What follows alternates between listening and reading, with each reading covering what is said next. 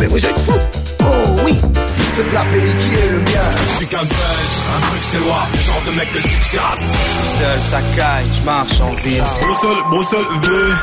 Mets du respect sur mon nom, mets du respect sur mon nom. Vas-tu percer sur mon non De type Magnite, want heb je Ma maman m'a validé. L'augmentation est vitale, l'augmentation est vitale. L'augmentation, un podcast d'Ether. Rappeur portant fièrement les couleurs du FC Charleroi depuis plus de 15 ans, il fait d'abord équipe avec Raph, Blondin, Vince, Escondo au sein du crew Exodarap avec lesquels il sort trois disques. Le crew se fait un nom au sein de la scène belge, ils enchaîneront les concerts, les freestyles et feront leurs premières armes dans le rap tous ensemble. Il marche ensuite seul de Charlouse à la capitale et sort son premier album solo, Goldman, qu'il produira avec le 16 et Escondo. Son premier album solo est une parfaite démonstration du style du double J. Délaissant le Six, il reste sur Bruxelles et décide de former le duo le plus iconique de la Belgique avec le rappeur Caballero. S'ensuit la trilogie Double Hélice qui leur permettra d'inscrire définitivement leur nom dans ce foutu rap belge. Il enfile aussi le rôle de Cuisto Magique pour un fameux programme de divertissement. Le duo installé, Gigi en profite pour mettre un triplé comme ses idoles footballistiques, enfiler une doudoune comme Nas en 95 et sort deux disques de son côté. Autant de disques aujourd'hui qui font de lui un pilier du hip-hop belge. Jean Jass, Double J, aka Ginedine Jidan, est ici pour nous compter son augmentation. Gigi, bienvenue dans l'augmentation. Merci à toi pour l'accueil Louis. Épisode, euh, normalement épisode 7, si tout sort dans l'ordre, tu seras l'épisode 7 de l'augmentation. 7. Ouais. 7 comme Cantona, incroyable. Voilà, directement une, une référence footballistique, on aime ça. Euh, bah écoute, je suis très content de te recevoir euh, dans ce dans ce dans ce podcast là. Tu vas nous raconter euh, toute ton histoire dans dans ce futur rap belge.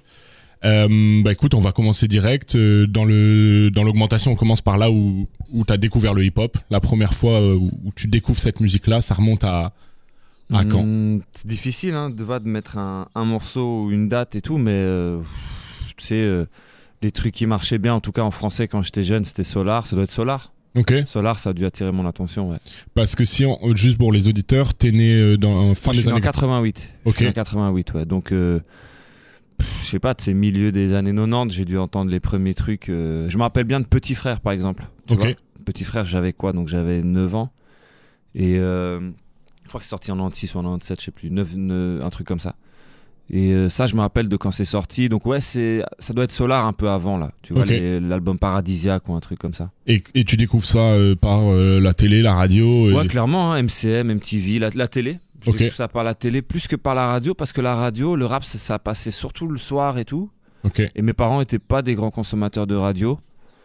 Donc c'était plus c'était plus la télé ouais, c'était je crois via la télé. Et donc tu à Charleroi, parle-nous un peu de c'est quoi euh, l'enfance euh, à Charleroi avec le rap, il y a des concerts, il y a ça Oh, il y a rien du tout mon frère. Non, Charleroi, il y avait rien. Euh, la première fois que j'ai entendu du rap Carolo, j'avais déjà entendu du rap de BX, j'avais déjà entendu du rap de partout.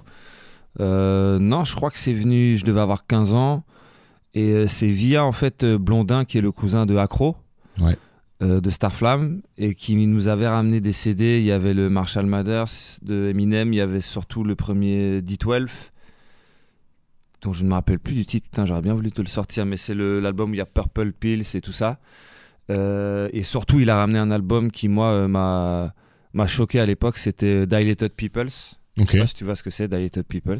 C'est un groupe de rap euh, californien qui, ouais, je te, je te, le recommande vivement, qui était, euh, dont fait partie Evidence. Evidence, c'est celui qui est le plus connu de ce groupe-là. Et, euh, et qui était en partie produit. L'album, il y avait Premier, il y avait Alchemist, il y avait Joujou des Beatnuts. Il y avait vraiment la crème de, du rap new-yorkais, en fait. C'est ça qui est étrange parce que c'est rap, c'est des rappeurs californiens.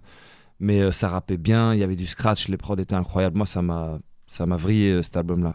Donc ça, c'est un peu mon premier gros euh, souvenir de où j'ai l'impression de où tu vois là ça m'accroche, j'ai envie d'en faire. C'est un peu ça mon, premier. Et t'as 15 ans à cette époque-là Plus ou moins, ouais, quelque chose comme ça. Ouais. Qu'est-ce qui t'intéresse euh, au début dans le hip-hop quand tu vois les clips, les sons? C'est directement moi, le les prods. D'abord, moi, c'est les instrus. Si, forcément, j'aime bien, tu vois, je m'intéresse aussi à ce que le, gars rappe dessus, mais c'est vraiment les. J'ai très vite été attiré par la prod, le, le sample, tu vois, ça m'a très vite attiré ça. Les grosses batteries, quand ça claque bien, tu vois, le côté boom bap un peu bien rond là, ça, ça m'a très vite attiré, ouais. Par exemple, Eminem, je crois que j'ai pas kiffé autant que les autres parce que les prods, ça me parlait moins. Pas tout, hein, il y avait des prods que je me prenais, mais par exemple, la prod de Will Slim Shady, Ça te fait rien. Ça m'a jamais euh, transporté plus que ça, tu vois. Ok. Et par contre, toutes les autres euh, branches du hip-hop, genre euh, graphe. Si, si, le graphe, ça m'a attiré fort. Euh, j'ai jamais été un bon graffeur, un minimum, tu vois. Mais ça, ça m'a attiré. La danse, non, je suis, un- je suis vraiment pas un bon danseur. Euh, le rap, ouais. Et le DJing, si, de ouf. Le scratch, je pense que si un jour euh, j'ai vraiment le temps, je pourrais m'acheter une platine et scratcher, ouais. J'ai, euh, je, je, je sais pas scratcher là. Si, je connais le mouvement, je connais la, je connais la théorie. Mais, mais j'ai jamais pratiqué. Mais ça, c'est un truc que j'adore. Tu sais que, genre, il y a une époque, j'écoutais que ça. Que Genre, du j'ai- scratch J'ai regardé les DMC, euh, les DJ Qbert, par exemple, c'était- c'est une légende du scratch. J'écoutais plein de trucs. Il y a un, un groupe de scratchers qui s'appelle les Executioners aux States que j'ai énormément écouté aussi, tu vois. C'est pour ça que quand j'ai rencontré Esco, pour moi, c'était. Un mage, euh, tu. Ouais, même le fait qu'il y ait un gars dans ma ville qui scratch aussi bien sur des trucs. Alors que et c'est un gars avec qui j'écoute les mêmes trucs, je me dis, c'est fou, c'est. Moi qui suis pas très superstitieux, je me suis dit, c'est fou que le- la vie, elle me, elle me l'ait mis sur, la, sur ma route, tu vois. Ok. Et est-ce que tu te rappelles du moment où tu commences à faire du rap Du coup, une fois que tu as écouté et que tu as digéré un peu les premières. euh, Petit à petit, tu sais, il y avait un petit enregistreur cassette qui traînait chez Blondin. Il, avait un, il y avait un peu de matos chez lui, de matos entre grands guillemets, hein, genre un enregistreur cassette. Euh, il avait une bonne chaîne IFI. Euh, il avait tu sais, les micros d'ordinateur. Tu sais, c'était l'époque MSN aussi, donc ça enregistrait comme ça, tu sais, euh, comme des notes vocales un peu actuelles, tu vois. Ok. Puis je me rappelle que je nous avais fait télécharger un programme qui s'appelait Cool Edit Pro. C'est un truc vraiment très basique pour, euh, pour découper. Par exemple, tu récupères une face B et tu peux essayer de la louper pour qu'elle dure plus longtemps. C'est un truc très basique, tu vois. Mais déjà, tu as cet attrait euh, de prendre des prods, les Ouais, toucher. même l'aspect, même tu vois l'attrait vers euh, le fait de mettre là un peu la main à la pâte, même si je suis pas, j'ai jamais été très assez geek finalement. Tu sais, je suis pas, je suis pas un grand, je suis pas un joueur de jeux vidéo. J'ai jamais eu des ordis très, euh, tu vois, des Rolls Royce d'ordi et tout. Mais euh, j'ai tout de suite été attiré par le fait de s'enregistrer. Ça, ça m'intéressait bien. Tu vois, sur les cassettes, je découpais à tel, je coupais à tel moment, j'essayais que ça parte au bon moment. Même avant de savoir que, je- que euh, ce que c'était un 16 mesures, ben, je ne savais pas je sais pas t'expliquer comment, mais je savais que c'était à ce moment-là que je devais arrêter de rapper parce que le refrain commençait. Tu Ok. vois Donc ça, ça m'a vite attiré, ouais. Et, tu... et à cette époque, donc tu rencontres Blondin, c'est ton acolyte de l'époque euh, avec qui vous. Blondin, gros, j'étais à la crèche avec lui. Donc d'aussi loin que je me souvienne, je me rappelle de Blondin, gros. Ok. C'est, euh, nos- on s'est on est- on s'est rencontrés à la crèche, nos mères sont devenues potes. On a été à- lui, il avait un an de, il a six mois de plus que moi, mais à l'école, il était dans l'année supérieure, tu vois. Ok. Donc, euh, on était en maternelle ensemble, puis en primaire, il était à l'année du dessus, mais j'ai fait les mêmes écoles que lui. J'ai été au foot avec lui, tu vois. J'ai toutes les activités extrascolaires, j'ai absolument tout fait avec Blondin. Et son petit frère, c'est le meilleur pote de mon petit frère, donc vraiment, c'était grosse connexion, quoi. Et c'est qui qui se met au rap en premier? Donc c'est plus. euh, À deux en même temps, Ok. vraiment à deux en même temps. On kiffe ça tous les deux. L'activité du samedi après-midi ou du mercredi après-midi. Ouais, c'est ça. Si tu rentres après l'école euh, ou pendant les vacances, ça commençait à. On commençait vraiment à aimer ça, ouais. Ok. Et à quel moment tu prends ça euh, vraiment au- un peu au, au sérieux dans- en se disant bon ok viens on écrit. C'est beaucoup plus. Ah oui, comme dans ce sens-là. Ça, non, ça c'est tout de suite venu, le fait d'écrire. Dès que j'ai eu 14-15 ans, là, tu vois, c'était, ouais, je crois que c'était Ok. cette époque-là, je dirais vers 2003, un truc comme ça, 2002-2003. J'ai eu envie de. On a commencé à, à- à écrire des, des textes. Blondin, il aimait bien écrire, écrire. Moi, j'aimais vraiment bien le fait de trouver des flows déjà, tu vois. Ok. Mais ça, c'est venu assez. euh, tu sais, c'est. C'est pas qu'il y a un jour, tu dis, ouais, ça y est, je vais le faire. Ça vient un peu. Au début, c'est un jeu, puis petit à petit, tu tu sais, t'apprends, donc tu, ton jeu devient un petit peu plus. euh, tu deviens un petit peu plus discipliné, tu vois, un petit peu plus carré dans ton truc, même si ça ne reste qu'un jeu encore à l'époque, tu vois. Et t'écoutes quand même euh, à la, à la période tu te tues au rap à côté quoi. Ouais, ouais, j'écoute. euh, J'écoute tout ce que je tout, tout ce que je peux atteindre quoi déjà à l'époque tu sais je- à rue de la Montagne à Charleroi c'est un peu la, la, la rue c'était notre rue neuve un peu il y avait un il y avait un extra zone free record shop tu vois c'était des je crois que ça existe même plus ces chaînes tu vois de, de disquaires. Et euh, là-bas je trouvais déjà plein de trucs ouais. Tu sais je, je m'étais acheté euh, je regardais sur sur internet et j'écoutais peut-être le un des clips sur internet enfin je regardais un clip où j'écoutais un des sons sur internet et vas-y ça me plaît je vais je vais essayer l'album. C'est pas comme aujourd'hui où tu peux Ouais. survoler un album vas-y il me plaît je vais peut-être l'acheter en physique. Là t'écoutes un extrait puis euh, vas-y je vais tenter je vais tenter mais ça ça m'arrivait déjà et c'est vraiment via tu vois via ce que les CD que nous avait offert Acro ben, ils nous avaient forcément aussi offert des CD Starflame et sur le premier Starflame par exemple il y a Monsieur R il y a Assassin donc tu vois j'ai il y a il y a Rival de CNN donc tu vois ça à partir de Starflame j'ai un peu démarré mon mon exploration, si tu veux, du rap français. Ok. Et du rap belge ou là c'est. Bah ouais, et, et, et, aussi du rap belge. Comme je te dis, tu sais, par exemple, CNN 199, ils étaient déjà dessus, tu vois. Et tu fais une différence pour toi, parce que euh, je pense pour les auditeurs, c'est, enfin, c'est toujours pareil avec l'augmentation, c'est mhm. que le rap dans les années 90 en Belgique, bah, c'est assez. Euh, enfin, t'as quand même des figures de proue, donc avec Starflame et tout ça, mais quand t'es un jeune de Charleroi, est-ce que t'as des,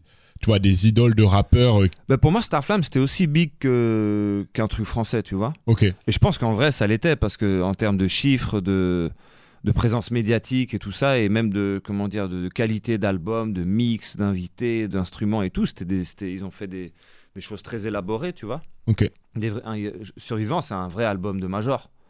Tu vois, c'est un album où vraiment tu sens qu'il y a eu un vrai budget derrière, quoi. et il s'écoute encore. Enfin, tu vois, j'avais reçu Accro et je l'ai réécouté, ça s'écoute ouais, encore. Survivant, les, je pense les donc sur les trois albums de Starflame, les deux premiers, le premier il a cette magie du premier. Moi, le premier c'est mon préféré, tu vois, celui qui est sorti en 97, je pense que j'ai écouté après Survivant parce que tu vois euh, oui c'est Survivant qui a cassé les portes et après même moi tu vois genre euh, Starflame c'est la Sonora évidemment qui a attiré mon attention le single.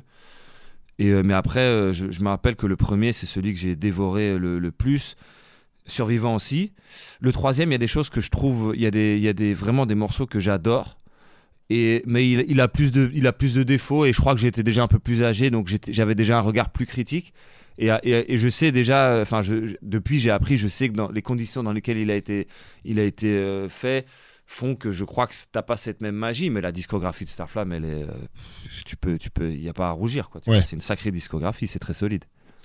Euh, j'ai lu quelque part que tu avais commencé après dans une maison de jeunes mhm. à Couillet. À Couillet, tout à fait ça commence à un peu à se professionnaliser. Là, tu peux t'enregistrer un peu mieux. Tu peux. C'est un grand mot, euh, professionnaliser. Oui.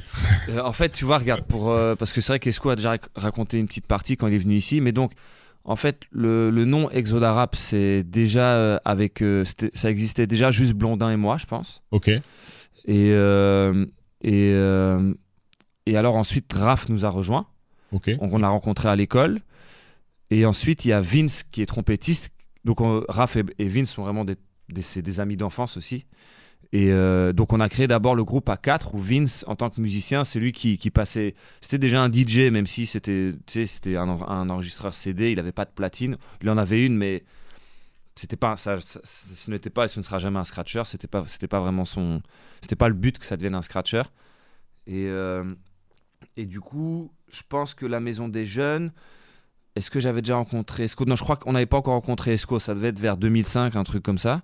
Donc, la maison des jeunes de Couillet, il y avait un éducateur là-bas qui bossait, qui s'appelait Manu, qui s'appelle euh, dans le rap Mr. Jack, qui fait partie de la cellule. La cellule, c'est un collectif de rap Carolo. Et en fait, la maison des jeunes, maintenant, je me rends compte avec le recul, c'était un.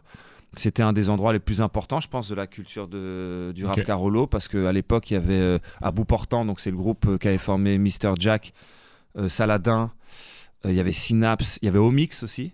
Ouais, mais c'est l'album dont nous a parlé Esco euh, de la cellule euh, où il y a... Il y a, il, y a, il y a, ce projet-là. Il y a Nomad Hour aussi, tu vois, l'équipe de, d'Abou Mehdi. Et c'est vraiment eux qui nous ont. Moi, tu vois, quand j'ai, quand j'ai vu que dans ma ville, il y avait des gens qui faisaient de la bonne musique, bah, tu sais, ça, ça y est, je me suis dit, c'est possible. Donc, la Maison des Jeunes, on a eu un petit local. On n'enregistrait pas là-bas. En fait, on répétait, on, on écrivait, on créait la musique. L'enregistrement, ça se faisait chez un cousin de Vince. Donc, Vince, c'était le trompettiste, comme je rappelle, qui s'appelle Nino. Et euh, qui avait un petit studio chez lui à la maison, un petit home studio. C'est un gars qui faisait de, de, la, de la, musique électronique. Ok. Et euh, je qui avait pas spécialement d'attirance pour le rap. C'était plus un service qu'il nous rendait. On, le payait aussi, donc on, le faisait un peu travailler aussi. Mais clairement, il faisait aussi partie un peu de l'équipe. Il a co-réalisé certains morceaux avec moi et, et euh, c'est un ami aussi, lui d'ailleurs. Et euh, donc, c'est plus chez lui qu'on enregistrait. Et pour la petite histoire, en fait, Max, qui est mon manager, ouais. en fait, c'était le voisin de Nino. Et donc il descendait quand nous on enregistrait, et lui il écrivait des textes à l'époque aussi, tu vois. Et c'est comme ça en fait que tout le monde s'est un peu rencontré, si tu veux. Donc Max c'est Back in the Days. Et euh, c'est un peu comme ça que que ce, ça nous, ce virus nous a eu quoi. Du coup, j'avais Max, mon manager, je le connais depuis que j'ai 15 piges aussi, si tu veux. Et euh, le premier concert qu'on a fait, je crois que ça devait être dans son. Euh, donc, on a fait des concerts à la Maison des Jeunes, mais en dehors du cadre de la Maison des Jeunes de Couillet, le premier concert que j'ai fait, c'était dans le salon de Max, je pense. Ok, parce que j'allais te, parce que je savais qu'il y avait une histoire avec Max, parce que tu l'avais, t'en as un petit peu parlé quelque part. Et euh, je voulais savoir euh, toute cette histoire avec Max. Mais euh, ok, donc ce fameux Nino, c'est un peu. ah ouais, c'est. Bah, en fait, as vu le, passage pour. La famille de Nino et de Vince, c'est une famille qui s'appelle. C'est les Roméo. Et à Charleroi, les Roméo, c'est une des grandes familles italiennes de Charleroi, tu vois. Ok. tu sais, chez nous, Charleroi, c'est l'Italie. Tu as beaucoup de grandes familles comme ça. La famille C'est très difficile de pas connaître un Roméo quand tu habites à Charleroi. Ok. Et, et Dan Roméo, qui est leur oncle, c'est un bassiste très connu en Belgique. Je crois qu'il a joué avec James Brown, pour te dire, un concert à couleur café, je crois. Et euh, il fait toujours de la musique. Dan Romeo, c'est un réalisateur. Je crois que c'est lui qui fait la réalisation euh, musicale sur The Voice, par exemple. C'est un bassiste exceptionnel.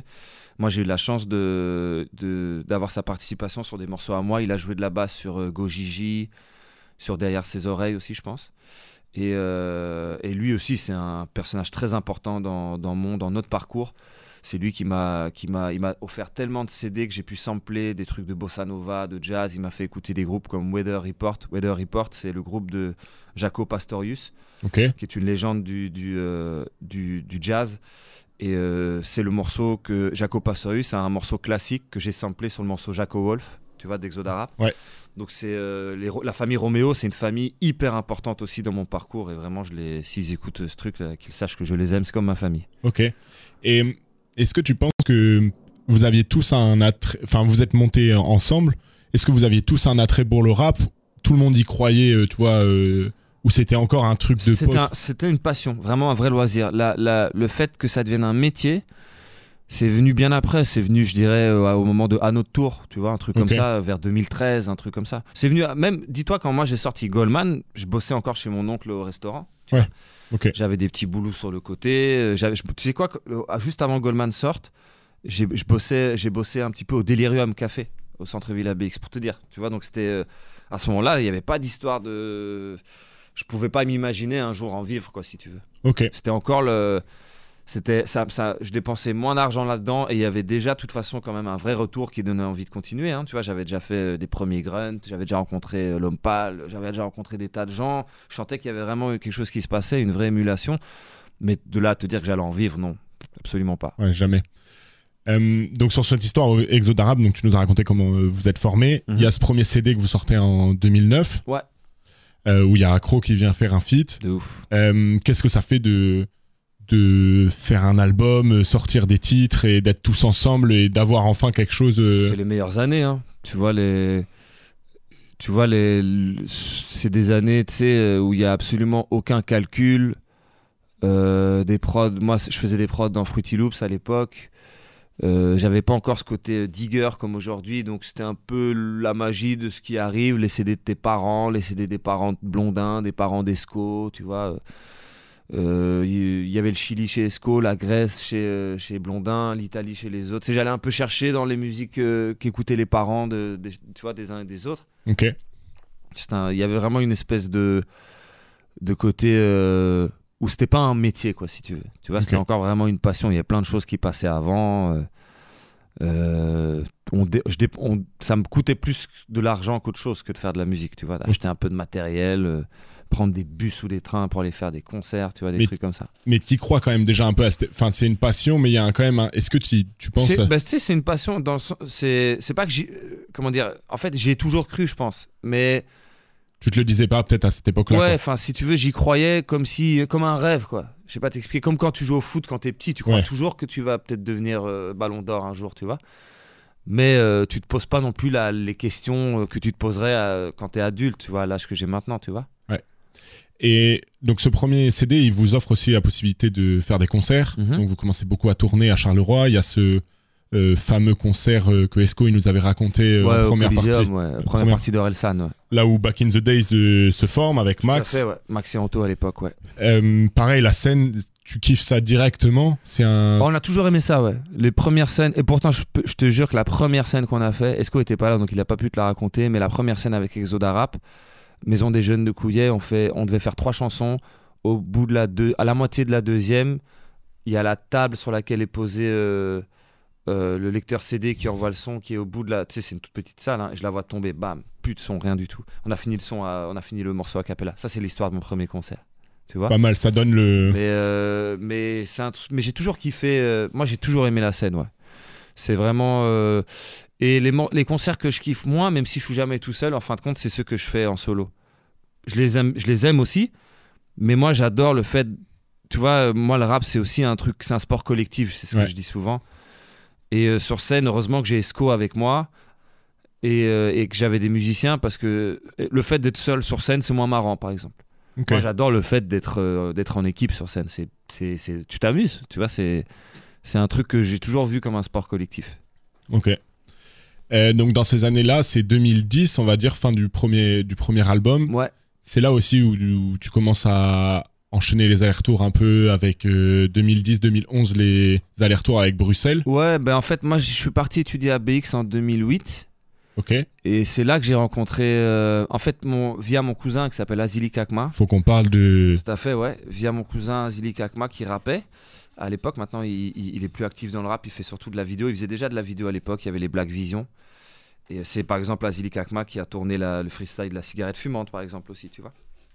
Et euh, donc, c'est un personnage très important, euh, je veux dire, même dans, dans le rap belge, en fin de compte. Je le mets un peu de cette époque-là. Bon, moi, je le mets un peu au même niveau que. Bon, pas que Départ One, parce que Départ One était peut-être beaucoup plus euh, Bah, en fait, pro que. Départ a pris, euh, a pris Kakma sous son aile un peu. Ouais. Tu vois, ils, ils sont du même quartier aussi, enfin du même coin. Et, euh, et, euh, et tout départ, départ il, a, il a eu vraiment un rôle de, tu vois, assez, assez paternel avec des tas de gens, surtout euh, Azili Kakma. Et c'était très important. Il a eu très vite le soutien de Give Me Five. Et, euh, et, il- et tu sais, le, le- c'est lui qui lui a mis un 5D entre les mains, tu vois, des trucs comme ça, tu vois. Bon, juste pour nos auditeurs, donc. Azili Kappa, c'est ton C'est mon cousin. C'est mon cousin, ouais. qui était rappeur Ouais. et qui après a fait donc a créé le concept Black Vision. Tout à fait. où on peut encore retrouver des vidéos sur internet. Il y a un, un très beau freestyle de Kaba, de vous avec euh, Il a tourné et monté énormément de freestyle Give Me Five aussi. aussi. Et c'est quelqu'un qui a été vra- vraiment important euh, dans toutes ces années-là, 2010 à 2015. Et il y avait une caméra euh, Ouais, ouais. c'est- régulièrement. euh, voilà. Et, C'est un charbonneur qui, qui nous a fait bouger le cul pour un, pour un tas de trucs, tu vois. Ok. Ça, ça, vraiment, il faut, faut vraiment le dire. Et, euh, et c'est via lui que je rencontre des tas de gens, en fait. C'est via lui que je rencontre euh, les corbeaux, donc Kaba. Euh, Est-ce que j'ai pas rencontré la. Si, j'ai rencontré- par exemple, la première fois que j'ai rencontré Rizla de la Smala, c'est via mon cousin aussi. Ok. Tu vois, ils avaient un morceau ensemble sur euh, le, projet, le premier projet de mon cousin. Et, et donc, ouais, c'est, c'est, je dirais, ouais, entre 2000, 2008 et, 2000, et 2012, 13, je fais que des allers-retours Charles BX. Euh, j'allais à Paris aussi quelquefois, ça m'est arrivé d'aller à Paris parce que c'était le début de. Il y avait euh, Kaba qui avait rencontré euh, L'Homme Pâle et Giorgio. Et Alpha aussi, c'était plus ou moins à la même époque.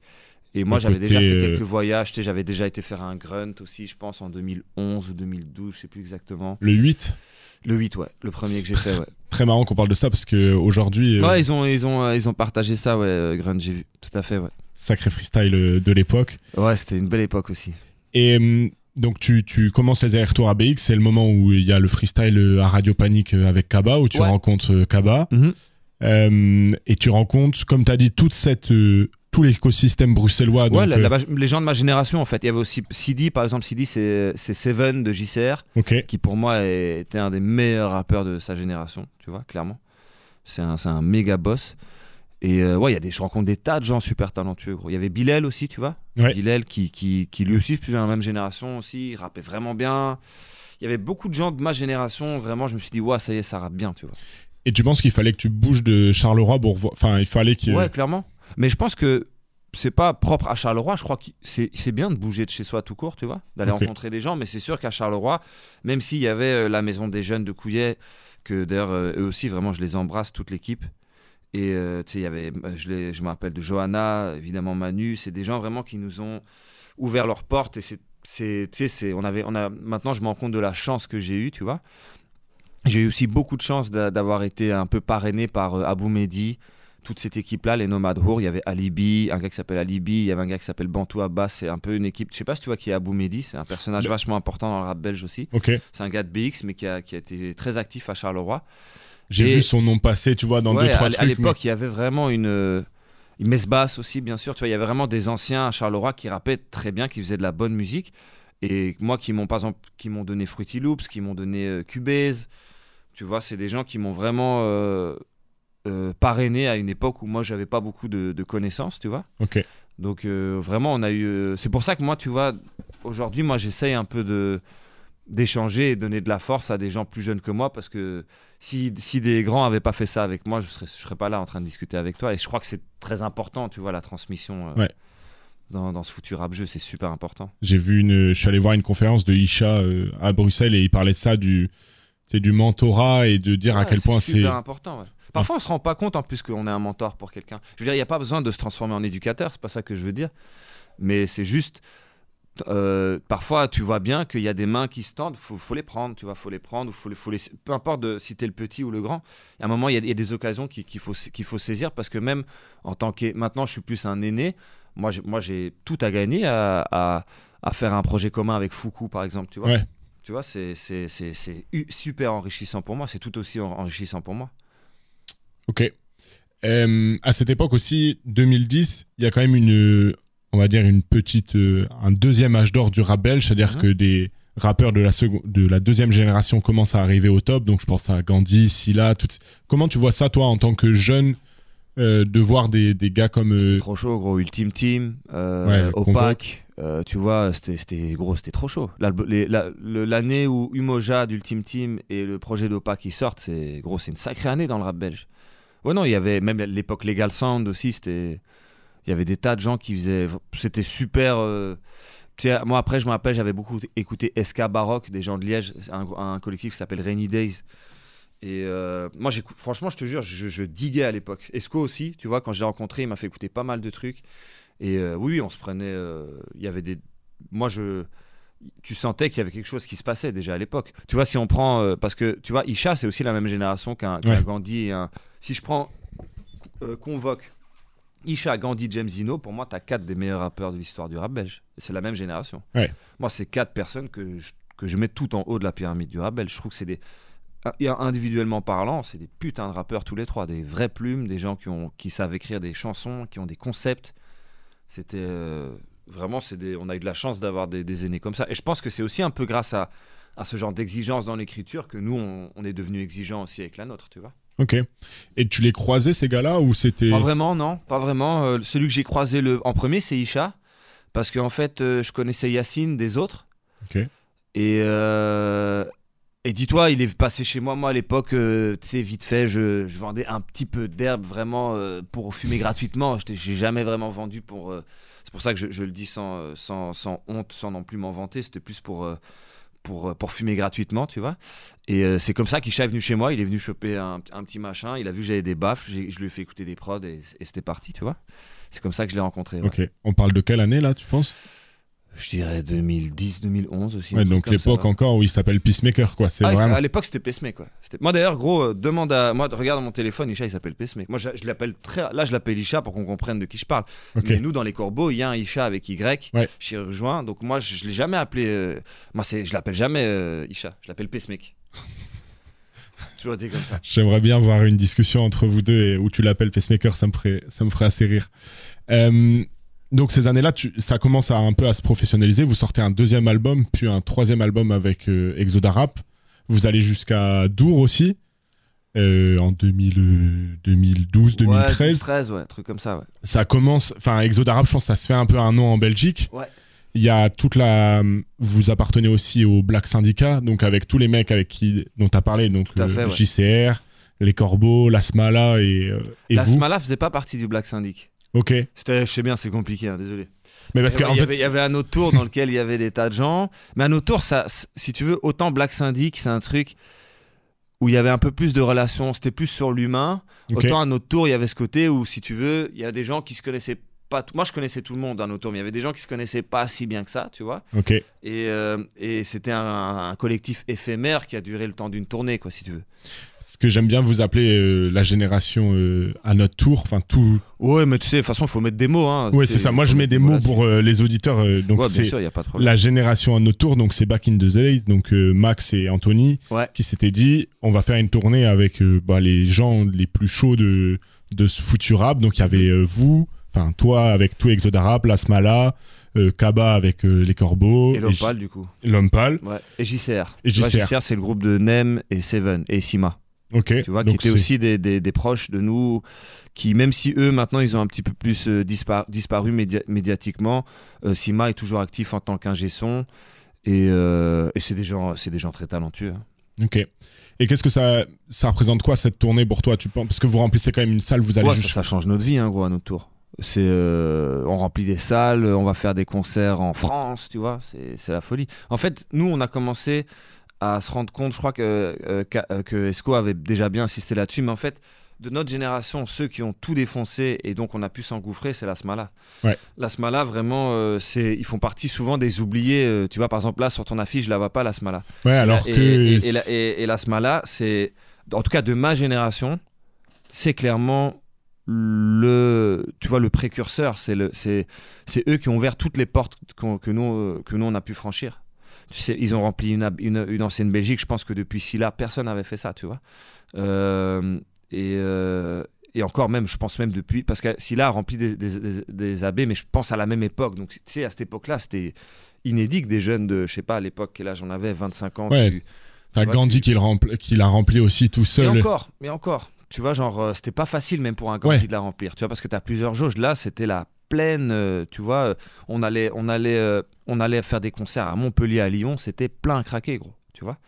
Moi, je on parle d'une époque où le stream n'est pas. ça n'existe pas, frère. Ça n'existe pas. je te parle de Facebook, YouTube. Il y a rien qui existe, frère. Tu vois absolument rien qui existe. Tu, penses qu'est-ce qui faisait que la Smala était aussi Je pense que la Smala, c'était un très bon. Ils étaient. C'était un bon mélange de ce qu'il fallait faire et de la bonne époque, dans le sens où c'est des gens qui sont vraiment très sincères il y avait une écriture sincère qui a vraiment touché les, notre génération. Il, disait exact, il racontait exactement ce qu'on vivait.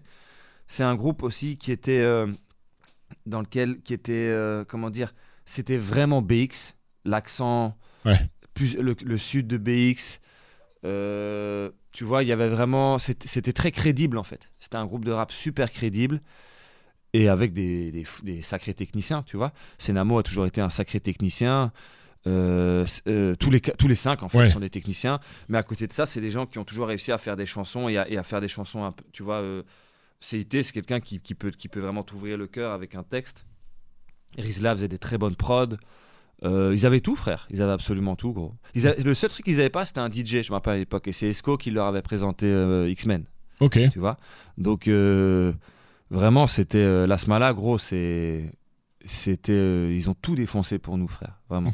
Vraiment. Si pour les auditeurs s'ils veulent aller plus loin sur la Smala il y a un chouette documentaire euh, qu'ils ont fait sur YouTube il y a un murmure dans le vent qui s'appelle non je crois. C'est ça. qui explique le moment où ils vont à Dour et qui font un très gros concert à Dour et, et, où ils font la résidence et on vous voit apparaître euh, toi et ah nous on était tout le temps avec eux c'est c'est eux qui nous ont vraiment ouvert leurs bras. En fait moi j'avais rencontré euh, comment comment s'est fait la rencontre? Donc tu vois, moi j'avais déjà rencontré Rizla, mais Rizla c'est quelqu'un d'assez timide, assez euh, assez introverti.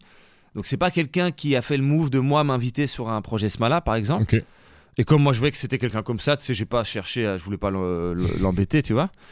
Et, euh, et c'est par après quand nous on sort le deuxième projet Exo, celui où il y a le Bob et tout ça c'est euh, Sean et, et, et Senamo que je croise, je sais plus où, et qui me disent que putain, c'est trop chaud, faut que tu passes chez nous. Et du coup, je passe chez eux et j'enregistre euh, mon couplet sur le freestyle Old Chart à l'époque. je voulais te parler de ce freestyle. Et, euh, et on fait, je, leur fais écouter. Non, en fait, c'est quoi, j'ai des bêtises. Je crois que c'était même pas encore sorti ce projet d'Exo, mais on avait déjà sorti le clip qui s'appelait Get Back. Get Back, ouais. Et donc, c'est comme ça qu'ils sont venus vers, vers moi. Et après, on ne s'est plus quitté, frère. Je veux dire, euh, pas, Flo et Senamo, qui sont ceux que je vois le plus, c'est mes frères. Ça fait partie de mes meilleurs amis aujourd'hui, tu vois. Et, euh, et les autres que je vois moins sont des amis très proches aussi. Vraiment, c'est des gens que je considère vraiment comme des amis proches, vraiment. Ok. Donc après euh, Génération non Tour, il y a vos donc deux albums avec Exo. Et on arrive vers 2014, là où tu mhm. sors donc ton, ton premier disque. Ouais, juste avant, peut-être tu voulais en parler, mais dans la chronologie, moi je sors un projet avec 16 qui s'appelle Jean 16. Ouais, alors, parce que dans les dates sur internet, c'est. Ouais, parce, que, parce qu'on l'a uploadé plus tard. Ok, donc c'est Jean 16 le premier en fait, qui Jean 16, je crois que c'est juin 2014, tu vois. ok. Comme ça. Et moi je sors Goldman en novembre juste après. Ok. Donc parlons. Moi je voulais vraiment parler de Jean 16 parce que je veux qu'on parle d'un d'un personnage euh, imminent, important dans ta carrière et je pense dans le, rap. 16, bien sûr, dans le rap tout court, hein, bro. Je lui ai demandé de, de venir. Ah, mais, voilà, c'est chez 16 que j'ai rencontré Asma Ok. en fait, oui. C'est chez 16 que j'ai que j'ai vu Sean et Senamo la première fois. Tout à fait. C'est chez 16 que j'ai vu Romeo Elvis la première fois, gros. Parce que le 16 enregistrait déjà des trucs pour la Smala à l'époque oh, C'est lui qui faisait le mix et peut-être pas tout le rec, mais ouais, il faisait déjà le mix. Par exemple, volume 2, volume 3, je crois que c'est lui qui mixe. Et il avait produit Je dirais pas non, qui était le méga hit de, de la Smala à l'époque, ouais. Ok. Et donc ouais, j'ai euh, discuté avec le 16 euh, en DM et euh, je sais que c'est quelqu'un de, de, Il m'a dit qu'il était discret et qu'il aimait pas faire ce genre de choses. Donc ouais, c'est moins son truc. Je sais pas si tu le. J'espère pour toi que tu l'auras et j'espère pas juste pour toi, pour, le, pour les auditeurs, parce que c'est quelqu'un qui, je pense, a des tas de choses intéressantes à raconter. Mais, mais c'est clair que c'est c'est vraiment un vrai gars de l'ombre. Et donc comment lui tu le rencontres avant? Parce que Alors lui je le rencontre via via, je crois, via Kaba, du coup, je pense, qui le connaissait. En fait, tu sais, je l'ai rencontré plus ou moins à la même période que je rencontre la Smala. Et en fait, c'est plus eux qui viennent, ils viennent autant vers moi que moi je, viens vers eux. Tu sais, pour moi, 16, moi je faisais déjà des prods à l'époque. On n'était pas nombreux à faire des trucs un peu new-yorkais, tu vois. 16, c'était le, il y avait 16 et peut-être Turtle qui faisait ça, tu vois. Et, euh, et 16, pour moi, gros, c'était, waouh, c'était la grosse concurrence, hein. Fallait, c'était, c'était des sacrés prods, hein. Et du coup, je pense que moi, je lui ai un peu fait le même effet, si tu veux. Il m'a vu un peu, pas comme un concurrent, mais comme euh, quelqu'un qui est fort. Comme un adversaire qui est fort, tu vois. C'est comme ça qu'on s'est vu. Et genre, moi, quand j'allais chez lui au début, ce que je faisais, c'est j'écoutais ses prods, il écoutait les miennes, et c'était plus un échange comme ça, tu vois. Mais pas, euh, vous travaillez pas ensemble, quoi. Non, c'est petit à petit qu'on s'est mis à, travailler ensemble. Au début, moi, j'avais enregistré des couplets là-bas, plus parce qu'il m'avait. Euh, parce que des gens qui enregistraient chez lui m'invitaient sur leur projet. Tonino, par exemple, m'avait invité sur Les face des trous. La Smala m'avait invité sur je sais plus quoi. Et c'est comme ça que j'avais que j'avais fini par euh, enregistrer chez 16. Et puis, en fait, je me suis rendu compte qu'il habitait à quelques centaines de, mètres de chez moi. J'habitais à, à, XL, lui aussi. Et euh, du coup, euh, c'est ce que tu racontes dans, euh, dans, dans, le, dans le morceau Jean 16. C'est ce que vous pourquoi je viens ici ce, ce matin. Euh, tout est écrit dans, tout est raconté dans Saint-Jas de Compostelle, je crois qu'on l'a. C'est ça. C'est exactement ça, gros. Ok. Et, et donc vous faites Jean 16. Ça vient d'où cette idée de parce que tu vois de là à la rang. Frère, ça c'est la fumette dans les studios. Hein. Parce qu'en vrai, faire un truc avec un faux pape reptilien là tu vois, on, était peut-être déjà en avance, hein. on était déjà en avance sur tout le grand complot Quanon et compagnie, bro. Ouais, ça. Mais ouais, non, c'était pour rire, hein, tu vois. On était, à ce moment-là, on regardait beaucoup de Alien Theory, on était euh, à fond sur tout ce qui est Planète X, Anunnaki, etc. etc. Et donc, euh, c'était un peu le contexte dans lequel on a fait ça. Et comme on, on voulait faire un projet vraiment niche, tu vois, on voulait se faire, on a vraiment, on s'est fait totalement plaisir sur ce projet-là, tu vois. Et tu le regardes encore avec des yeux de, tu, Je suis super fier de Jean 16, gros. Ok. Genre euh, Jean 16, c'est un truc que vraiment, je, je suis très heureux d'avoir fait un projet comme ça à cette époque-là parce que, parce que après, en fait, ça m'a permis de, de, me de me décoincer sur un tas, de, un tas de choses. C'est la première fois qu'on fait un no beat sur Jean 16, tu vois. Euh, L'outro, c'est un drumless tu vois, euh, donc c'est. Tout ce qu'on verra après dans ta discographie. C'est une espèce de, première pierre angulaire, un peu comme ça, si tu veux, de, de, toute une façon de voir la musique. Et pour 16 et pour moi. Ok. Et 16 est un grand mage de la musique. 16, euh, c'est un génie, gros. C'est quelqu'un qui, euh, qui a. C'est un autodidacte qui a fait quand même une école de son. On a, on a tous les deux fait la SAE, qu'on n'a pas fini tous les deux. On n'était pas ensemble. Moi, j'ai eu un stage dans un studio. Lui est parti à coûter trop cher. Tu vois, moi, je suis parti, j'ai eu un stage dans un studio. Et lui, à un moment, il a quitté et il a monté son truc et c'est devenu un des grands ingés du rap belge. Et euh, donc, c'est un vrai autodidacte. C'est aussi, moi, on, a beaucoup de points communs dans le sens où on est tous les deux multicasquettes, rappeurs-producteurs, tu vois. Et quand tu regardes, il y a beaucoup de rappeurs-producteurs dans le rap belge parce qu'en fait, tu étais obligé d'être rappeur-producteur si tu voulais pas rapper sur les, sur des les mêmes phases B que tout le monde ou rapper sur les phases A que les, que les gens ne voulaient pas prendre, tu vois. C'est pour ça que tu as des, des Damso, des Chrissy, des Hamza. Il y a beaucoup de rappeurs producteurs en, Belgique, tu vois. Et c'est pas forcément, je pense, par choix, c'est surtout par débrouille de base. Parce que... Et donc 16 et moi, on avait vraiment beaucoup de points communs. On a, il est un peu plus âgé que moi, mais on, on, était déjà quand même très proches. Beaucoup de passions en commun. On aimait bien manger, bien fumer. On aime, on aime le foot, tu vois. Euh, il y avait vraiment, il s'appelle Cesare Maldini. Moi, j'ai grandi quasi en Italie, à Charleroi. Tu vois, il y avait tellement de signes qui me, qui m'amenaient vers lui, quoi, si tu veux. Un peu comme Esco, quoi. Ouais, ouais, clairement, c'est des, des, rencontres, euh, des gens, on était un peu faits pour se rencontrer, ouais, c'est sûr. Ils ont d'ailleurs le même âge, ces Esco, c'est des gens de la même génération. Ok. Ils sont un peu plus âgés que moi, c'est des 85, un truc comme ça. Très bien. Euh, donc tu sors Jean 16 et après donc on a dit juin 2014 et Ouais. donc après fin d'année 2014 il y a euh, euh, on va dire un classique du rap belge. Je reprends les mots de de Kaba dans une dans une interview que j'ai vue ce week-end où il parle d'un classique du rap bien, belge. moi je vais jamais utiliser ce mot. Hein, c'est, je suis beaucoup, je suis beaucoup trop pudique pour ça, mais en fait je me rends compte maintenant qu'il a eu beaucoup d'impact. Et parce qu'on, parce que quand je vois, quand je, je veux dire, encore aujourd'hui, je joue mes jambes sur scène et je vois bien que c'est un morceau euh, que les gens se prennent. Tu vois, je vois des gens qui l'écoutent au premier rang, qui ferment les yeux, qui chantent les paroles avec. Tu vois ce que je veux dire? Je sens qu'il y a un truc avec ce morceau, avec ce projet. Mais euh, de nouveau, moi, tu sais, je suis, je suis, tu sais, c'est difficile pour moi. Comme je te disais, euh, je crois que c'était en off, mais comme je te disais, je, je suis pas quelqu'un qui aime spécialement m'écouter, encore moins me regarder. Donc, c'est difficile pour moi d'avoir euh, du recul et de me dire, ok, c'est ça cette importance dans, dans, la, dans, la, dans, dans le- dans le rap belge. Mais évidemment, je, suis- je suis flatté et très heureux, tu vois, de. de...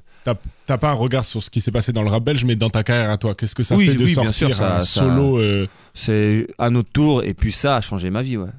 Euh, parce que avant Goldman, moi je faisais partie d'Exodarap et Goldman était une espèce de parenthèse euh, parce que dans Exodarap, je- j'étais plus productif que les autres et je me, je me retrouvais avec des couplets, des prods à n'en plus finir et j'avais pas envie que ça meure, quoi, tu vois. Donc euh, j'ai un peu euh, regroupé tout ce que je trouvais vraiment bien que j'avais fait en solo et je l'ai mis sur euh, et je l'ai mis sur, sur, sur cet album, quoi. C'est Ok. vraiment ça, ouais. Ça t'emmène à même à faire un botanique dans ces Je fais années-là. un bota, je fais un concert solo à Paris. je fais Dour en, so- en solo aussi. Ça m'amène vraiment beaucoup de dates. C'est- J'ai été aussi avantagé par le fait d'avoir des musiciens sur scène. C'est c'est ce qui te permet de- plus jouer. J'ai aussi fait pas mal de concours, tu vois, Que j'ai que j'ai pas gagné d'ailleurs. J'étais très déçu. Et euh, donc tu vois, j'ai, euh, j'avais déjà, euh, ça m'a vraiment mis dans un, ça, ça m'a, c'est une des choses qui m'a fait me rendre compte que, vo- voilà, ça, ça peut être mon métier. Si euh, À partir si- de Goldman, tu te dis. si, si je me donne à fond et si je me donne à fond, je peux peut-être obtenir euh, ce Graal, quoi, tu vois. Mais de toute façon, tu sais bien, c'est jamais toi qui décides. Tu peux, je connais des gens qui ont travaillé dur toute leur vie, qui, qui sont jamais arrivés parce que parce que t'es pas au bon endroit au bon moment, parce que peut-être euh, le public a pas peut-être compris euh, un truc que toi tu pensais vraiment assez évident. Tu sais, il y a- il y, a des choses qui sont pas calculables hein, dans, dans dans l'art de manière générale, Ouais. tu vois. Pas que la musique, c'est plus Ouais, il y global. a- euh, il y a beaucoup d'accidents dans l'art. Ok. Et hum, comment tu.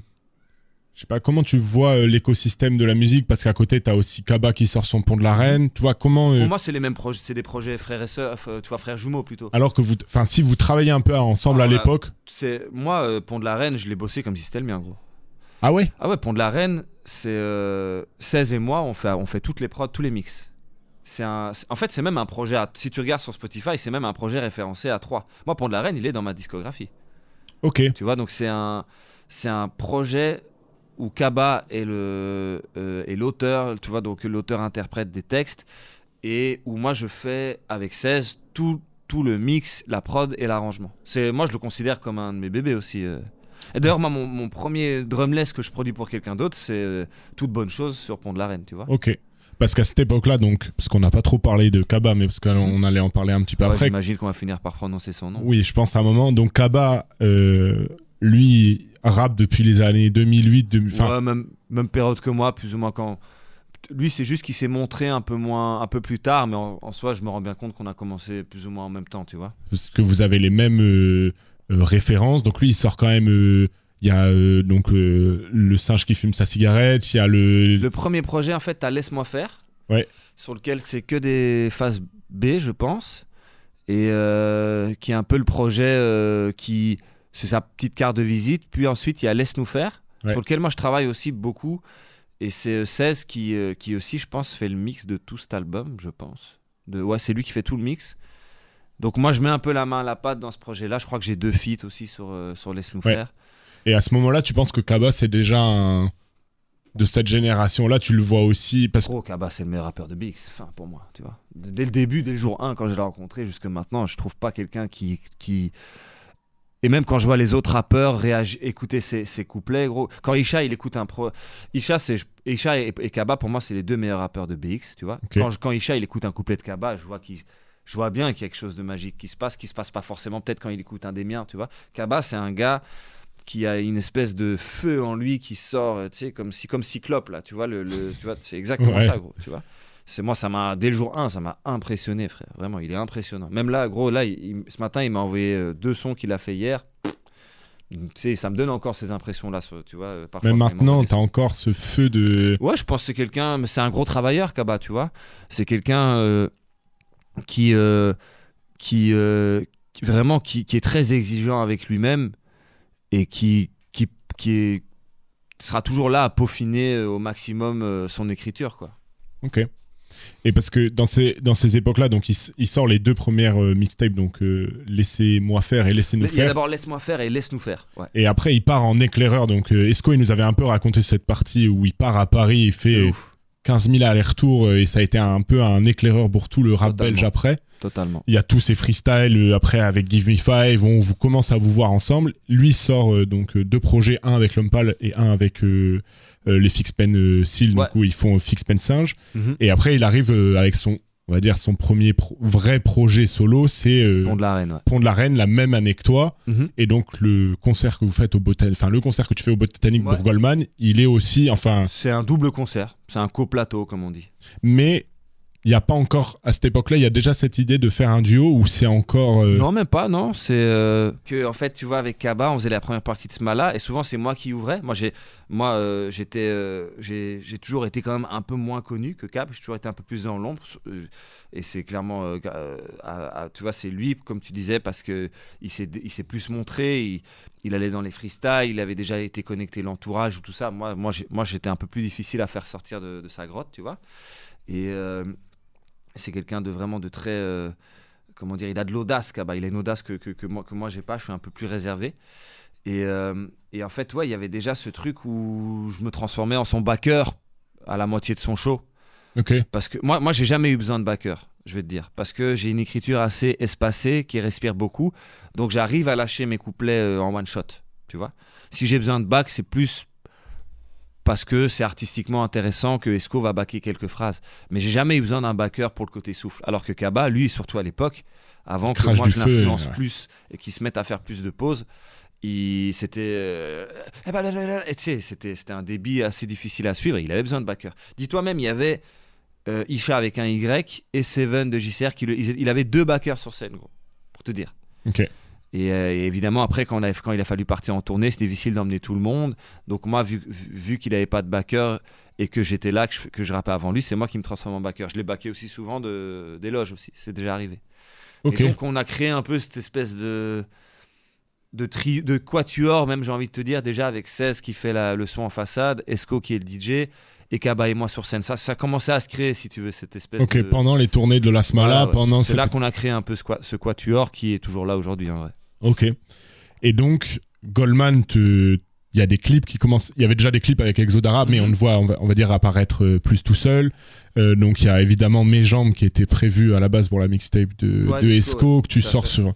et qui est aujourd'hui un. Enfin, un des sons euh, qui est. Bah, c'est le son que de ma vie qui est le plus streamé. Je vois bien clairement que c'est le son que les gens préfèrent, même si je, Doudou en était. Il y a des, je crois que finira peut-être par je, crois qu'un truc comme Dans le mur ou Inconvénient. En fait, je dis ça, mais même, euh, tu sais, sur Atric, il y a des morceaux qui finiront, je pense, par dépasser euh, aussi euh, mes jambes. Mais mes jambes, dis-toi, avant de sortir Atric, c'était un succès d'estime. Je crois que j'avais peut-être 800 000 streams sur Spotify, un truc comme ça. Je crois que là, je crois qu'on doit être à 7 ou 8 millions, tu vois. Donc c'est comme si des tas de gens qui me connaissaient pas d'avant, qui m'ont découvert avec Kaba, ont découvert Goldman, si tu veux. Et Mes Jambes, qui est un morceau un peu addictif, quand même, moi je l'ai rendu un peu addictif parce qu'il est, il, est, très court, donc tu as envie de le remettre. Et, euh, et donc euh, ce, ce, morceau a de nouveau a une deuxième vie qui fait que je l'ai joué au Bercy, là, euh, au Zénith. Donc j'ai joué ce foutu morceau qui était prévu pour Mind Breaks d'Esco au Zénith. Donc c'est une, une, une, très belle histoire, quoi, tu vois. Belle histoire le CD qui est juste devant toi en plus, un très beau CD. Euh. Je te remercie. Euh, et donc. c'est Guillaume Durand qui a fait la photo et c'est euh, Nerwan. Je sais pas si tu connais Nerwan. C'est Nerwan. Donc c'est Guillaume Durand qui a fait la photo et c'est Nerwan qui a fait ça. Nerwan, c'est le gars qui a fait la, le visu de, du singe fume sa cigarette. De les visus de Hanno Tour. C'est un graphiste très connu aujourd'hui qui a qui fait des tas de choses. Tu sais, il a bossé avec Van Seristov, je ne sais quoi, Nutella, je pense. Tu sais, c'est vraiment un gars qui a percé. Et qui a commencé Et, dans le rap à la base. Bah, il a. Je crois que le premier projet sur lequel il bosse, c'est le singe fume sa cigarette. Ouais. Ok. Et euh, c'est un très bon ami et je l'embrasse d'ailleurs s'il nous écoute. Très bien. Euh, donc fin de, de, de l'année 2014. euh, donc euh, voilà, Pont de la Reine, Goldman. Esco nous avait dit qu'il y avait normalement un autre projet d'Exodarap qui était dans le. Ah ouais, on avait déjà des morceaux prévus. Ouais. Il y avait un projet solo de Blondin aussi, tu vois.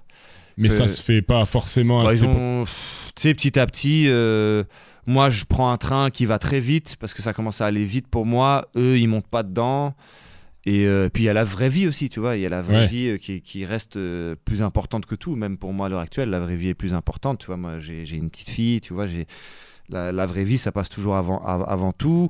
Et, euh, et ouais, avec, avec EXO, je pense que les deux autres rappeurs, ils ont probablement aussi, euh, je me rends compte avec le recul, probablement c'était difficile à vivre aussi. Moi, mon succès en solo, ça devait être compliqué aussi, tu vois. Ok. Et, et enfin, compliqué, je pense, pour, pour trouver, tu vois, pour se motiver, pour, pour euh, bosser. Il y a un, un espèce de petit déséquilibre qui se crée. Et euh, mais on avait vraiment euh, pour le projet de, re- de, re- de continuer à faire du exo. On sait mais, jamais après. mais ça s'est jamais fait. Et moi, entre-temps, ben, je bosse des morceaux avec Kaba qui forment Double Hélice 1. Mais quand je sors Double Hélice 1, Exo existe encore. hein. Tu vois, genre. euh, Mais tu le dis euh, encore dans des. Je crois que c'est sur Double Hélice 1, il y a encore des morceaux où tu cites Ah Exodarap. ouais, encore- vraiment, euh, pour moi, euh, c'est des, à ce moment-là, c'est des petites parenthèses encore.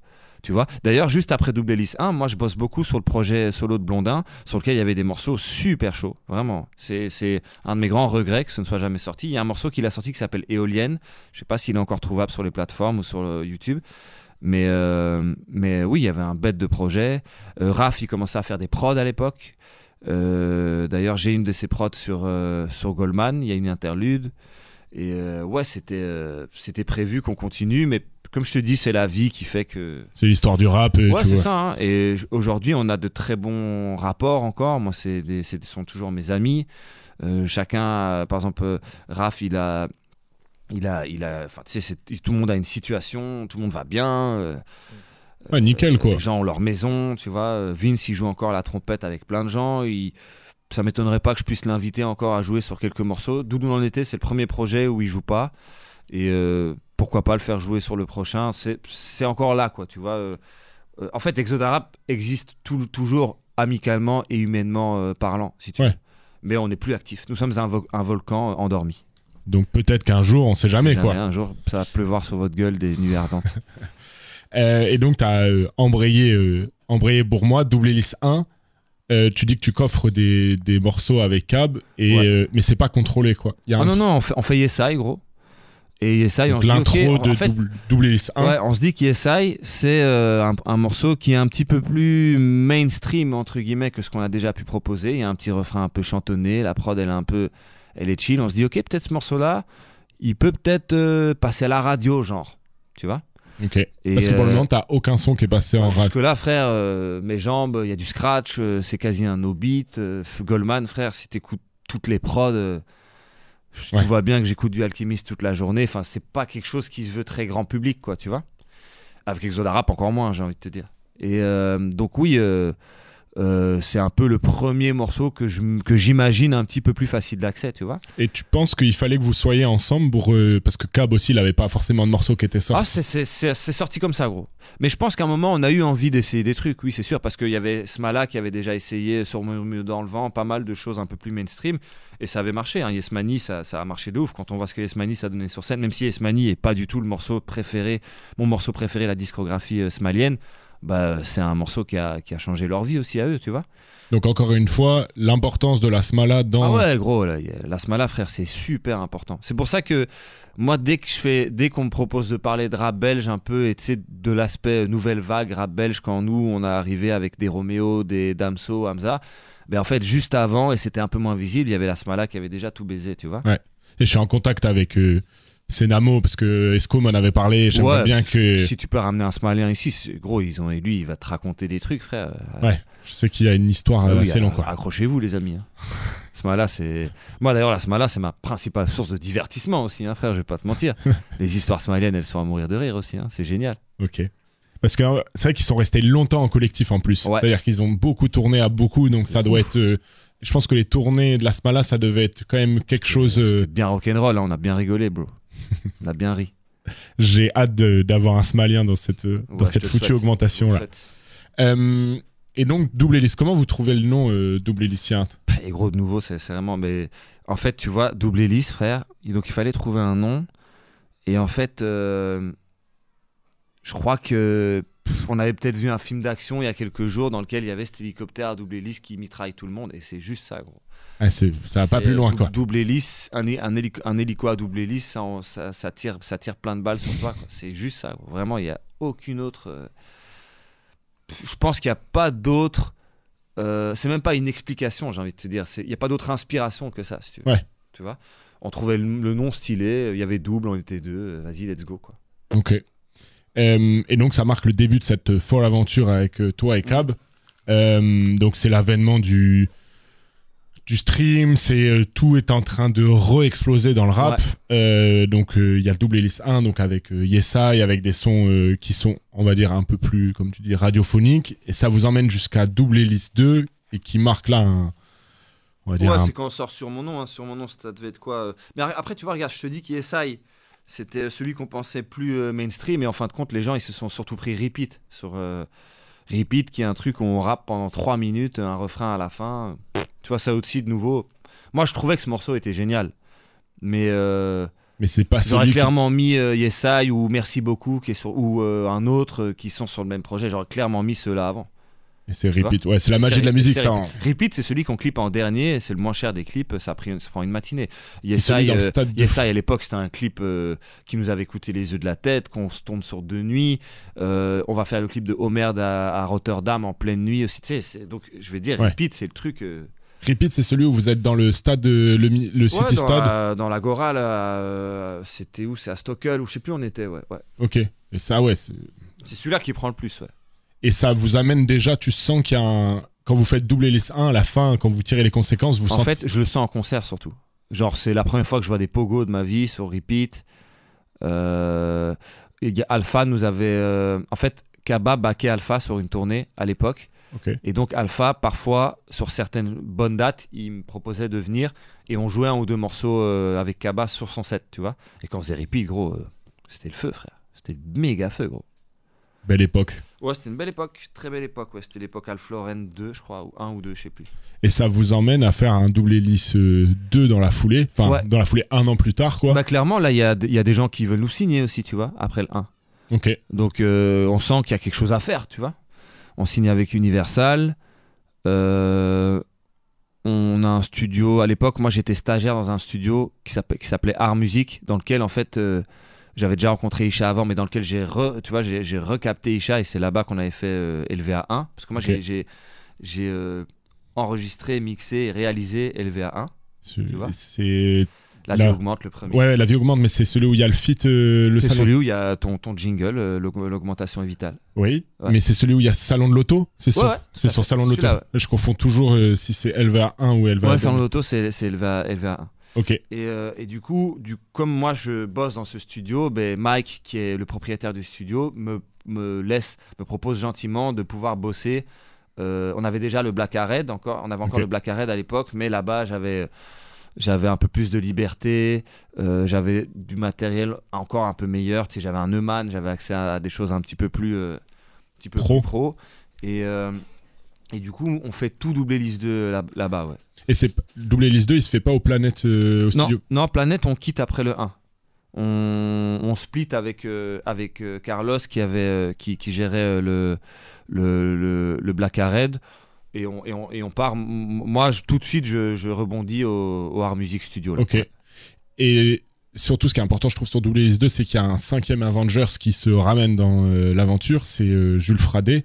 Ah, en fait, dis-toi, Attends, est-ce que c'était déjà lui? Parce que dans les crédits du. Oui, si, 1, c'est lui qui masterise. Il masterise le 2. Mais en fait, Jules Fradet, je le rencontre via la Smala, encore, tu vois, c'est nouveau E. En fait, la Smala, à un moment, ben, quand ça commençait à devenir big et que même pour 16, pour un home studio, c'était encore un home studio chez 16, ça devenait un peu big et qu'il fallait commencer aussi à sonoriser des sacrées grandes salles, chose que 16 ne faisait pas encore, tu vois. Ben, on, tu sais, on a été frappé à la porte des gros studios, le studio Dada, pas très loin d'ici d'ailleurs, et euh, où Jules était, euh, où Jules bossait. Et, euh, et c'est comme ça qu'on le rencontre. Moi, je le rencontre vraiment sur les projets Smala parce que je traînais aussi parfois en studio avec eux. Et, et moi, je mixe. Donc, le, le, le double list 1, c'est moi qui le mixe et c'est 16 qui le masterise. C'est ça qui est écrit dans les crédits en Et tout cas. le 2, c'est moi qui le mixe et c'est Jules qui le masterise. Ok. Attends, peut-être le 1. Est-ce que je suis allé au... Non, non, c'était- Jules, il me semble. Euh, c'était euh, c'était, euh, 16, pardon. Et sur le 2, je vais au studio Dada, tu vois. Ok. Et c'est Jules qui, qui masterise euh, le 2, ouais. Pour les auditeurs, Jules Fradet, donc c'est l'ingé son de Damso, Mhm. c'est votre ingé son sur. C'est avec lui qu'on. que... Donc, moi, j'ai un studio avec Jules Fradet et Kaba. À 3, on a le studio Planète. voilà, c'est ça. Voilà. Qui est à Laken. euh, C'est ça, ouais. Exactement. Et donc c'est quelqu'un d'imminent aussi important pour toute votre génération, parce que c'est l'ingé son euh, magique euh, qui, a, qui a mixé beaucoup beaucoup de tous vos morceaux et qui euh, travaille euh, donc là sur la tournée de Damso qui, qui s'est arrêtée. Enfin voilà. C'est le donc, meilleur ingé que j'ai rencontré de ma vie, ouais. Et de loin, ouais. ok. Ouais, c'est une machine de guerre qui construit des. Chez nous, quand tu arrives, tu crois que c'est un. Au studio, tu crois que c'est une caverne de savants fous, tellement il y a des, des machines euh, dont tu ne connais pas vraiment l'origine, ni, la, ni, la, ni, ni, euh, ni le but. Tu sais pas trop à quoi ça sert. C'est... Jules, c'est une machine de guerre, en plus d'être un être humain euh, formidable. Ok. Et hum, donc ce que tu disais sur Double List 2, il y a sur mon nom quand même qui Ouais, c'est ça qui pète tout, hein, frère, à l'époque. Ouais. Produit alors par, euh. Qui et cette prod, elle était pas faite pour vous à la base. C'est ça l'histoire. en fait, euh, je, je capte EasyDue. Donc EasyDue, à l'époque, il vendait, il, il vendait des prods pour euh, vivre. hein, et je pense que c'est quelqu'un qui gagnait pas euh, sa vie au- aussi bien que maintenant. Et il faisait des packs, tu sais, comme parfois font les producteurs, ils mettent des packs en vente, le premier arrivé, premier servi. Je crois que, je pense que sur mon nom, a dû nous coûter 80 euros, je dirais, ou 60 euros, tu vois, un truc du genre. Et, euh, et ouais, c'était dans un pack qu'il avait d'abord fait écouter à Hamza. Et, euh, et je pense qu'Hamza, je me demande s'il est même. À mon avis, il a peut-être dû kiffer celle-là, mais euh, Hamza était à ce moment-là. euh, euh, bah après, il en soi, Hamza ne s'est jamais énormément ouvert, de, n'a jamais, beaucoup élargi son cercle de producteurs. C'est quelqu'un qui a beaucoup bossé avec et, a, et a raison, je pense. Parce que c'est lui-même déjà un excellent producteur, Hamza. Et, et je crois qu'à cette époque-là, il était peut-être pas encore assez ouvert, tu vois, parce que Isidio était déjà super fort. Isidio, c'est c'est pour moi un des meilleurs euh, producteurs euh, français. Et, euh, et on a eu la chance de récupérer euh, cette prod, ouais, cette, euh, ce truc qui est devenu Iconique et ouais, qui est devenu un peu l'hymne de, de Kaba Gigi, quoi, tu vois. Et parce que donc c'est 2017 Double List 2 et ça vient avec tout Bruxelles arrive donc il y a, ça, y a il y a tout, une scène à Dour avec Il y a Bruxelles Vie, je crois, la même année. Il y a euh, ben, Hamza, Hamza H24, c'est l'été juste avant, je pense. tu ouais vois. donc ouais non, c'était 2015, alors, je sais plus. et Mais en donc tout il va y cas, avoir la sauce qui est, qui est déjà sortie ouais, je pense tu vois, à cette donc c'est ouais, on est en plein, on est en plein dedans quoi. Ah, je crois que lui, peut-être Hamza, c'était déjà l'époque Zombie Life, mais tu vois, c'était vraiment, euh, c'était déjà le, il se passait vraiment un truc de ouf déjà à l'époque, ouais. et donc j'ai deux questions on va dire comment toi tu le ressens en Belgique ce truc là ça veut dire que ça y est là tu Mais pour nous, de l'intérieur, tu sais, on sentait qu'il se passait quelque chose, mais comme il, se sentait, comme il se passait déjà quelque chose, euh, comme je te disais, à l'époque où euh, où il y avait les Gandhi, Dino, etc. Donc pour, de l'intérieur, on a tu, tu, tu vis pas vraiment le truc comme ça. C'est les gens après qui mettent des mots dessus, qui appellent ça la nouvelle vague, etc., etc. Le rap belge, tu vois, même le mot, l'expression rap belge est un peu né avec, avec tout ça, tu vois.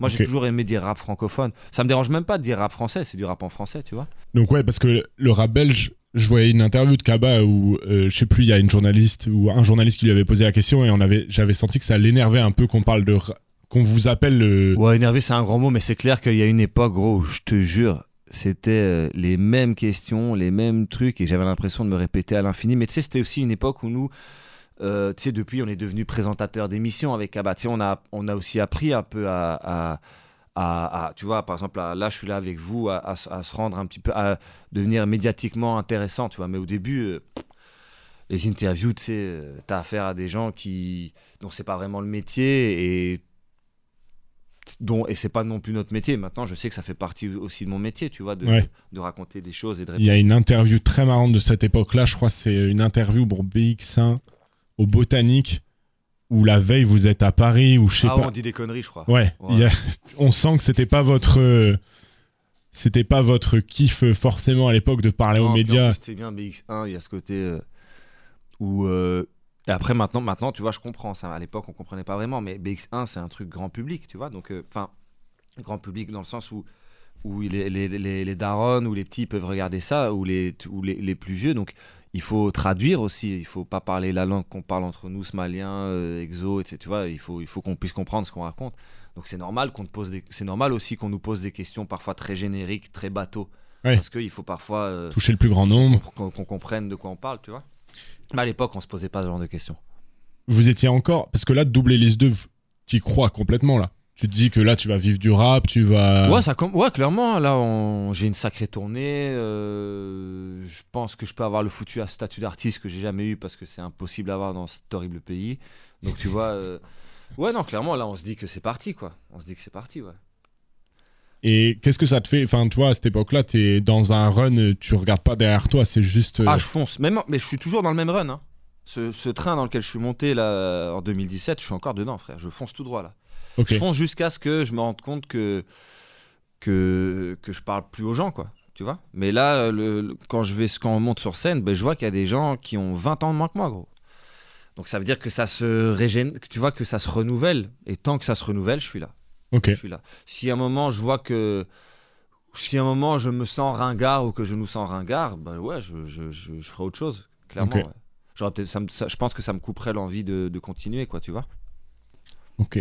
C'est intéressant ce- cet aspect-là. Parce que bon, moi, il y a quand même. Tu vois, il y a un peu une pause parce que il y a eu ces albums après un solo que vous avez fait. Bon, moi, parce que le double hélice 1, double hélice 2, double hélice 3, c'est en 3 Ouais, ans. c'est un run, ouais. Mais, mais ce qu'il y a, c'est que même si on n'a pas sorti de truc entre le 3 Et ton. et Finzerbe, je pense. Ouais. Bah déjà, en fait, le 3 sort en 2018 et, et en soi, en 2020 sort Finzerbe. Mais en fait, moi, en 2019, je fais la plus grosse tournée de ma vie. Je vais au Japon, à La Réunion. Euh, je, fais, je passe deux semaines à Montréal. Euh, c'était la plus grosse année de ma vie, gros, 2019. La seule année où j'ai pas sorti d'album, c'était la plus grosse année de ma vie, gros. Parce que, donc, comme tu disais, double hélice 3, c'est 2018. Donc, c'est Mhm. votre premier disque d'or. Et Ouais. c'est ça qui vous emmène à l'Olympia, Ah ouais, à. C'est. ça, ça, ça, ça, ça change. C'est marrant parce que parfois, je me, je me rappelle, on m'a- on m'a déjà fait comprendre que Double Hélice 3 peut-être a pas eu le succès que les gens imaginaient à l'époque. Ou peut-être que. Ou, ou ça, donc pour, les gens un peu de la hype, ben peut-être qu'ils s'imaginaient que nous, on casse tout comme. euh, comme, je sais pas, comme, euh, comme Hamza vient de tout casser là avec son dernier. Ouais. Tu vois, peut-être que les gens s'imaginaient à ce que nous on devait. Mais moi, j'ai jamais. Avec ce que je raconte, je, je pense pas qu'un jour je passerai euh, tous les jours à la radio comme un vrai rappeur mainstream, tu vois. Et t'en veux je- pas de ça? Si, pourquoi pas, non, si, euh, c'est cool. tu vois, il y, a les, toutes les incursions un peu plus mainstream qu'on a déjà faites, les morceaux comme Dégueulasse et tout ça, ils marchent super bien sur scène, tu vois, c'est très cool à faire. C'est juste que j'ai- j'ai- je me suis jamais projeté si loin que ça. Tu sais, pour nous, tout est très progressif avec Kaba. C'est pas comme pour Roméo ou, ou Damso. Pour Hamza aussi, c'était plus progressif. Mais pour Roméo et Damso, frère, je crois que le premier concert de Damso, c'est un Bercy, frère. Ouais. C'est un premier- c'est une première partie de Booba. Roméo, gros, il est arrivé deux mois après, il faisait des tournées avec nous, frère. Tu vois, donc euh, c'est pas des gens qui ont vécu ce concert où ta, ta, ta console tombe après une demi-chanson à la maison des jeunes de Couillet, tu vois. C'est un, un, un autre. C'est pour ça que moi j'ai eu le temps de m'habituer à chaque étape, tu vois. Donc euh, j'ai jamais, j'ai pas, j'ai jamais eu ce, j'ai jamais ressenti un peu euh, que j'ai, que je me, que je pouvais me faire piéger ou ou, ou que ça allait trop vite pour moi. J'ai eu le temps de m'habituer à chaque, euh, À chaque stade. étape, ouais. Chaque Ok. step, ouais.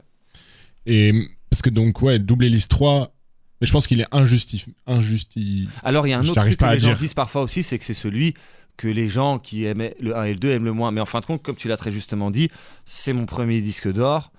Et les morceaux qu'on joue double hélice 3 sur scène, frère, ils marchent de ouf. Donc, tu vois, c'est. Tu sais, parfois, de, de mon point de vue, c'est très difficile de. Comment dire De juger euh, ce ce que ce que- ce qu'on sort ou ce que j'ai sorti, tu vois. C'est les gens qui jugent pour toi ou c'est le temps qui juge pour toi. En tout cas, Double Hélice 3, c'est la plus belle pochette. euh, Enfin, moi, c'est une de Ouais, mes moi, suis pochettes préférées du, du rap francophone. euh. Je vais sacrément faire une photo de Guillaume Kayakan. Gros bisous, Guillaume Kayakan. Et tout l'artwork, c'est régular. Régular qui a travaillé donc avec Sauf des Alpha. petit logo là, qui est Julien Kremer, Crump. qui- C'est lui qui a fait l'habillage de mes bières. D'ailleurs, je peux te donner ce scoop euh, parce que j'ai eu l'info ce matin. Mais mes bières, elles ressortent euh, très Les bien. bières euh, où t'es sur un dino, euh, Je sais pas si vous l'avez goûté, la Jurassic, mais je la ressors là euh, d'ici 10 jours. tu la vendais en plus dans une, une brasserie de Saint-Gilles très chouette, je crois, à l'Ermitage. L'Ermitage, tout à fait. C'est avec eux que je l'ai fait en fait. C'est l'Ermitage qui a brassé euh, cette bière. C'est des gens que je connais bien. Dis-toi, gros, pour la petite histoire, l'Ermitage, c'est les gens qui ont fait les clips de Jaco Wolf et de Viande Grillée avec Exo. Mais Et comment moi, j'avais besoin un Ils ont jour ouvert une brasserie un après jour, je viens leur chercher. Tu sais, les gars, au moment de Goldman, les gars, il me faudra un autre clip pour ci ou ça. Ah, on fait de la bière. Mais comment ça, vous faites de la bière, les gars? Mais Voilà, maintenant, on fait de la bière plus tard, tu vois. Et ils ont eu du coup une très chouette brasserie. raison de faire de euh, la bière, gros. ouais. Même s'ils faisaient des clips vraiment cool. Jaco Wolf, c'est, je trouve, le plus beau clip qu'on ait fait en mode exodarap, quoi. Ok, putain, sacrée euh, anecdote T'as quoi. vu, hein? Ouais. Euh, donc double hélice 2, double hélice 3, Roi Enoch à l'Olympia. Euh, c'est la- c'est un peu l'apothéose euh, Ouais, double hélice l'Olympia, 3. gros, c'est fou, frère, d'avoir fait l'Olympia et d'avoir écrit Roi Enoch euh, au-dessus de Kaba Gigi en lettres rouges, quand même. hein. C'est quelque chose.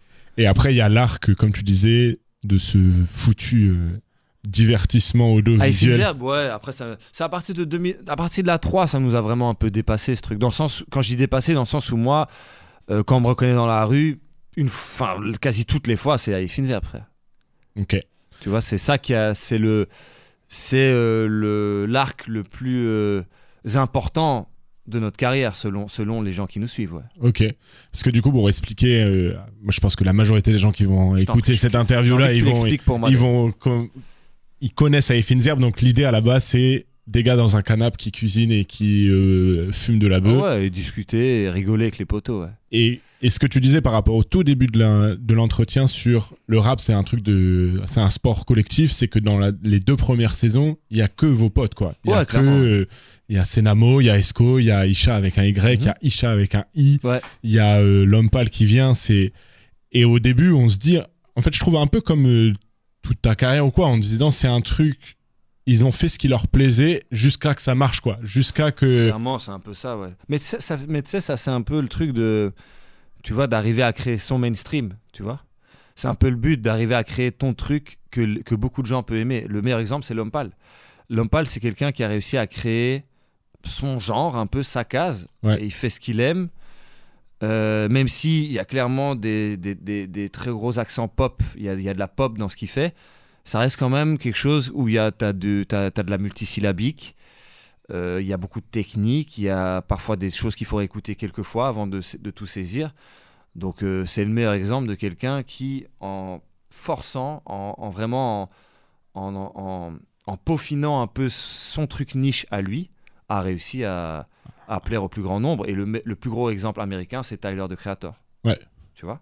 Ok. Qui a réussi à devenir un artiste super mainstream en faisant quasi tout lui-même. euh, sans, sans, sans utiliser d'autotune, par exemple, alors que tout le rap, tout le rap américain le fait, avec des vrais, des vrais instruments. C'est tu vois. quelqu'un que tu identifies, euh, tu vois, quand tu penses à Tyler, il, ressemble à personne d'autre. Ouais, c'est ça, il a, il, a, il a créé sa case. Et je trouve que ça, c'est très intéressant à faire. Et si j'ai un conseil à donner aux jeunes, clairement, c'est ça qu'il faut faire. C'est un peu triste de vouloir faire des choses que les gens ont déjà fait, quoi. Ouais, mais comment tu. Enfin, tu vois, c'est compliqué aussi. Il faut que ça vienne avec. euh, Tu vois, je Bah, pas, ça je vient avec le fait à. de pas réfléchir. Aujourd'hui, il y a beaucoup de gens dans le rap, comme on sait que c'est un truc qui rapporte de l'argent, et comme il y a tout ce côté, la mode, la hype, euh, ce qu'on, le, le qu'en dira-t-on, les réseaux sociaux, ben, les gens calculent énormément. Il faut calculer un minimum de choses. Je dis Ok. pas qu'il faut foncer tout droit, tête baissée, dès qu'on a une idée à la con. Mais c'est très important de... L'intuition est très importante, le... le tu vois, le fait... euh, De pas se trahir, tu vois, et de rester. de- non, même de prendre. Tu vois, par exemple, euh, tu pourrais te trahir en essayant un truc euh, que tu n'as jamais essayé, que peut-être tu détestais il y a deux ans, mais le fait de l'essayer, même si le résultat que ça va donner, c'est peut-être pas, pas, pas à la hauteur de ce que tu veux et peut-être pas à la hauteur de ce que tes fans veulent, mais en fait, ça, ça va, c'est un exercice qui te permettra peut-être de mieux réussir ton coup la fois d'après. Ok. Et dans le même exemple, t'as Aurel San. Je, je pense à lui euh, depuis que t'as dit ça. C'est pareil. Ouais, Aurel, c'est encore un truc différent, tu vois, parce que lui, c'est une autre génération. Mais, mais c'est pour ça que pour moi, le bon exemple, c'est, c'est, c'est Antoine. Parce que c'est vraiment euh, quelqu'un qui, qui euh, tu vois, genre, Aurel San, il y avait déjà des trucs comme Au fond, je crois que la Terre est ronde, qui sont des choses assez niaises quand même, je trouve. Même si c'est un morceau que je peux me prendre, mais c'est un- quand c'est sorti, pff, je me dis oui, bon, la terre est ronde pour une seule. Tu vois, je trouvais ça. Ouais. Je me disais, c'est un morceau pour les familles. Et c'est ce que c'est pour le coup. Tu vois, à Orelsan, il n'y a que des familles, mais c'est très bien fait. Et pour de la musique familiale, entre guillemets, Orelsan, ça reste quand même. Orelsan, je le mets dans le top 5 des rappeurs ever français. hein, attention, hein, c'est une plume. euh, Ouais, ouais. C'est un gars qui a écrit des morceaux euh, que. pff, bonne chance pour les écrire, tu vois. Mais euh, L'Homme Pâle, c'est déjà un petit peu plus. Après, je suis peut-être pas très objectif, je suis son ami, mais, mais si tu veux, c'est un petit peu moins facile, peut-être. Oui. Tu vois ce que je veux dire? Mais parce qu'il a encore ce truc. Si je euh, prends Trop Beau, qui est son méga hit, à L'Homme Pâle, c'est de la multisyllabique Ouais, du début à la fin, c'est rappé. euh, c'est une morceau, hein, c'est un- c'est une chanson un petit peu plus, euh, un, un peu plus adulte déjà, un petit peu plus, donc forcément peut-être un peu moins euh, facile d'accès que, que, que la, que la Terre est ronde. Si je compare, selon mon avis à moi de, de Jean Jacim, bien sûr. Bien sûr. Revenons sur Aïe Zerb. Donc, il y a cette saison 1, saison 2, où, euh, où donc c'est assez. euh, Déjà, la saison 2, vous partez quand même à Barcelone. Il y a quand même. euh, Il y a Ouais. déjà. euh, ça s'améliore. Bah, Et il y a- sinon, tu sais, les flics allaient, allaient venir chez nous aussi. hein. Barcelone, t'es un peu plus tranquille. Ok. Parce que. alors, j'ai vu des trucs. Est-ce que vous aviez eu des problèmes avec la saison? Non, non, non. Non, non, on n'a jamais eu. On a jamais eu. On a toujours pris des, des très bonnes dispositions. On n'a jamais eu de problème. Ok. On a toujours été très prudent, bossé avec les bonnes personnes. On n'a jamais eu de problème. Ok. Cette saison 3 de Zerb qui sort au bon moment. Euh, avec tous ces, euh, ces mutants que vous, ces monstres, mais pas que des monstres de la bœuf, c'est aussi des très bons rappeurs, c'est tous des gars avec qui vous avez bossé depuis euh, des années. Donc il y a Senamo, il y a Jimmy, il y a Lou. C'est que des gens que je connais. hein. Dans, encore dans la, dans la 3. Attends, dans la 3. Le seul que je connaissais moins, c'était Resval, en fait, que je connaissais moins dans la 3. C'était le seul. Que je, tu vois, je, je l'avais rencontré une fois avant. J'ai appris à. On est devenus amis euh, sur le tournage. Sinon, tous les autres gens. Je les, avais, je les avais déjà croisés, déjà. on avait déjà discuté, on, on rigolait déjà assez ensemble que pour. euh, même Ivy, qu'on avait déjà rigolé ensemble. Ouais, il était déjà là dans la saison Ouais, 2 tu ou quoi. Donc, euh, Et vous sortez ça qui est quand même un, comme tu disais, un grand moment, parce qu'il y a des grands moments d'internet. Tu vois, la discussion entre Roy Enoch, Al Capote. Il y a quand même des, des grands moments. Vous sortez un disque, et pareil, qui est injustif. inj- J'arrive pas à le dire, hein, je pense. Injust- injustement. Injustement euh, critiqué parce que il y a des feats euh, avec euh, Big Flo Oli et tout ça. Ouais, mais, mais- encore, c'est normal à un moment d'être critiqué. Je veux dire, c'est un, un projet sur lequel il y a 24 morceaux, sur lequel il y a Roy Enoch et Big Flo Oli, il y a un sacré grand écart. Je pense que c'est normal de, de pas tout aimer. oui, Tu vois, il n'y a pas de souci avec mais ça. je pense que vous étiez critiqué pour les mauvaises choses. Tu vois, tu peux ne pas aimer euh, des morceaux, Ouais, mais je te dis, moi, ça me. ça te passait au-dessus complet. Ouais, c'est pas. Parce qu'en fait, il y a tout. Il y a. Tu sais, il y a toujours un peu de vrai et un peu de faux. Tu sais, il faut prendre. Il y a, il y, a, il y a des choses intéressantes. Moi, par exemple, je trouve que sur ce projet, il y a beaucoup trop de morceaux et si je pouvais, j'enlèverais la moitié, tu vois. Mais, euh, mais, mais il fallait, il fallait quand même qu'il sorte. Je regrette pas de l'avoir sorti comme ça parce que c'était l'esprit de la mixtape, Ouais. de ramener tous ces grands monstres euh, sur l'album, tu vois. Comment tu te remets d'une semaine comme ça? Parce que là, c'est la première fois que vous partiez une semaine. euh, Ben, gros, dis-toi qu'après la saison 2, moi, je suis allé directement au bled avec ma famille parce qu'on allait voir euh, mes grands-parents. Et euh, donc, je suis passé de, de Barcelone, la villa, avec les meilleurs bœufs du monde et des caméras partout, des grands monstres, euh, des sapes chers, des trucs comme ça, euh, à Berkane. Berkane, c'est la ville de mes grands-parents qui est un- une, une ville très pauvre au, Maroc. C'était sept- fin septembre. C'était c'était très bien pour moi. J'ai coupé, j'avais juste pris une petite vapette. Moi, je fais souvent des pauses, tu vois, quand je pars en vacances, en famille et tout, je fume pas, je prends pas de trucs avec moi. Je fais mes, mes petites désintox. Et euh, donc, je m'en suis vachement bien remis. Mais gros, euh, les- le tournage d'Aïfinzerb, c'est quelque chose qui dure 10 jours. Je me lève à 8 heures, je finis à 20 heures. Je fume 10 grammes sur la journée. Je suis épuisé hein, après ça. Je suis Ouais. épuisé. ouais. Tu m'étonnes. Parce qu'en plus, on a vu là dans les coulisses, c'est que vous bossez quoi. C'est gros, c'est un- c'est un- un- Pour ceux qui ont déjà tourné un clip ou participé à un tournage, c'est un tournage qui dure euh, 10 jours d'affilée. Voilà, c'est ça. Avec que des monstres que tu dois gérer, euh, ouais. apprendre un, un semblant quand même de texte, euh, tu vois, euh, présenter entre guillemets une émission, tu vois. ouais, le rendu est bien quoi. Enfin, je pense que vous avez eu des bons retours Bah, quand même sur. Bah, on, euh, est très, on est de nouveau aussi très bien entouré. Il y a Romain Moriconi qui est le réalisateur, qui fait un travail formidable. le chef cuistot. Le cuistot JB, pareil, tu vois, Max euh, qui, qui fait un, et, et Cassandra, Cassandra, c'est celle qui fait un peu le jour le jour pour nous chez Bakinedes, qui c'est une machine de guerre elle aussi, tu vois, donc euh, on est heureusement très bien entouré. Ok. Euh, après ce, ce. Ah oui, je voulais te demander un truc. Ça, c'est juste un truc de Je fan. Le nom à Zerb. Ouais. Donc, vous avez déjà raconté que c'était entre vous quatre. Donc, C'est euh, le cuistot qui l'a trouvé. Mais en 2015, Oui, moi je fais le morceau. le morceau Mais- avec Limsa. Mais moi je l'écris aïe comme l'ail. Et, quand tu trouves le nom, il y a jamais, il y a pas En le fait, rap. c'est juste que quand lui il dit ça, évidemment, ça me fait repenser à ce morceau-là, tu vois. Ok.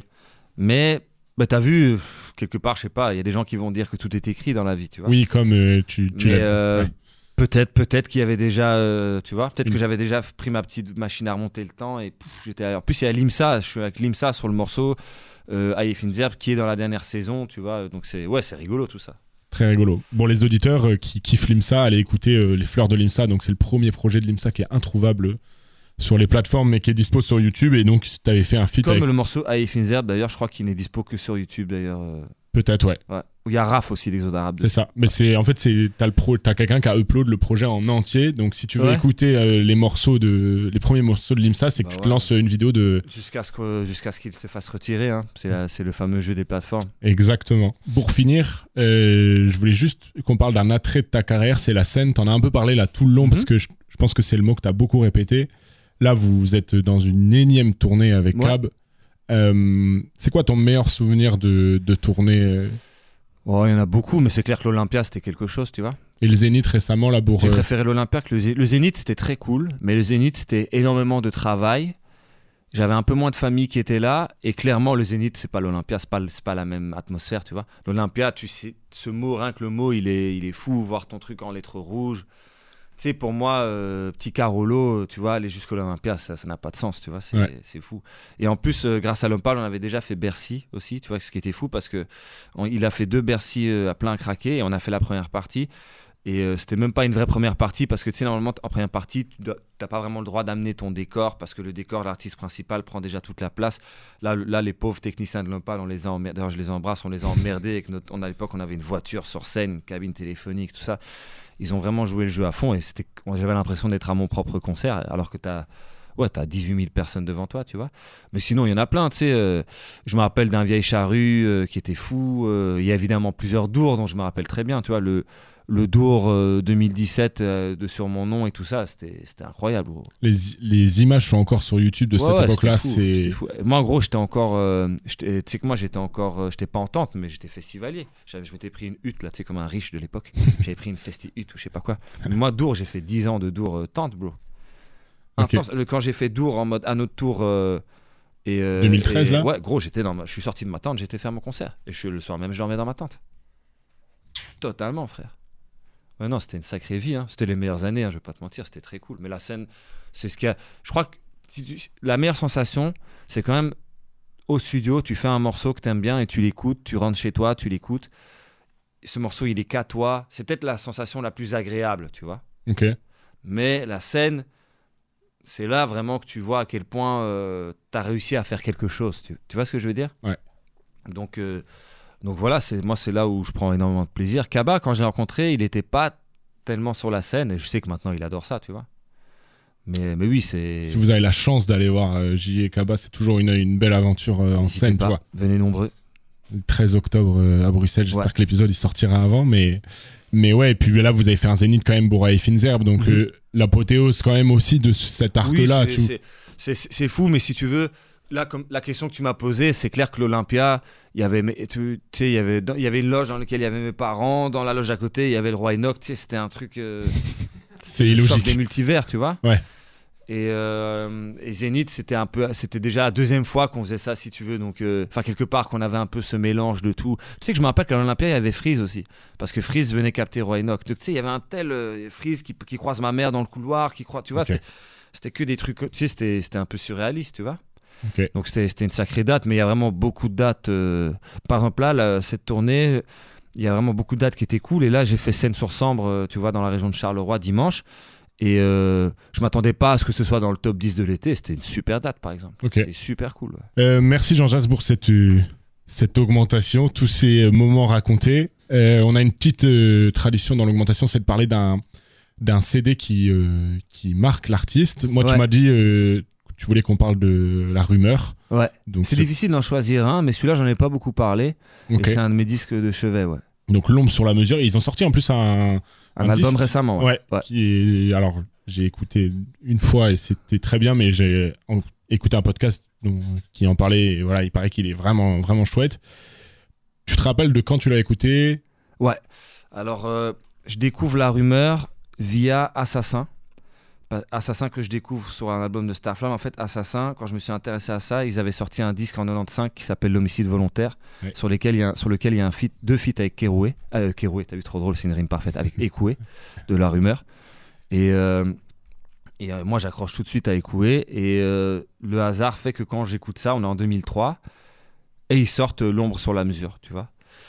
Et, qui est l'album donc du groupe La Rumeur, dans lequel il y a Amé, Le Bavard, et j'ai oublié le nom du dernier. Mourad, Mourad, exactement. Et t'as deux DJ en plus. Euh, ouais, il y a Am et Soul G, je pense. Et, euh, et c'est un album, pour moi, c'est un classique du rap français.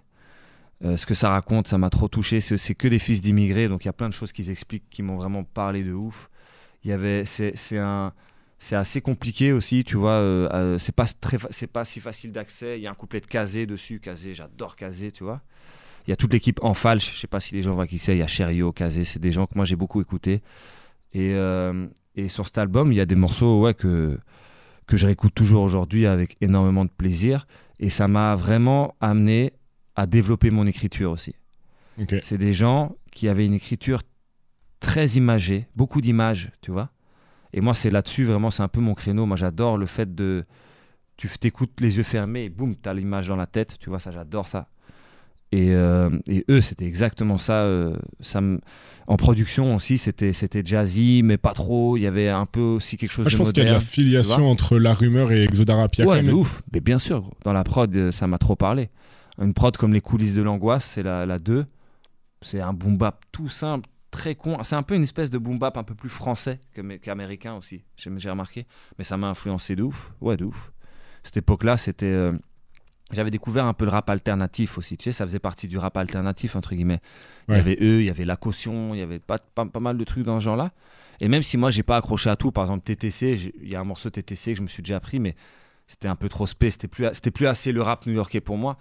Mais la rumeur, ouais, c'était exactement ça. Il y avait du scratch, euh, euh, il, y avait il y avait des beaux clips. Il y a un morceau qui s'appelle Moha, qui raconte la, la, euh, la détention d'un prisonnier en Algérie c'est un morceau que je conseillerais à tout le monde d'écouter. Il est magnifique ce morceau.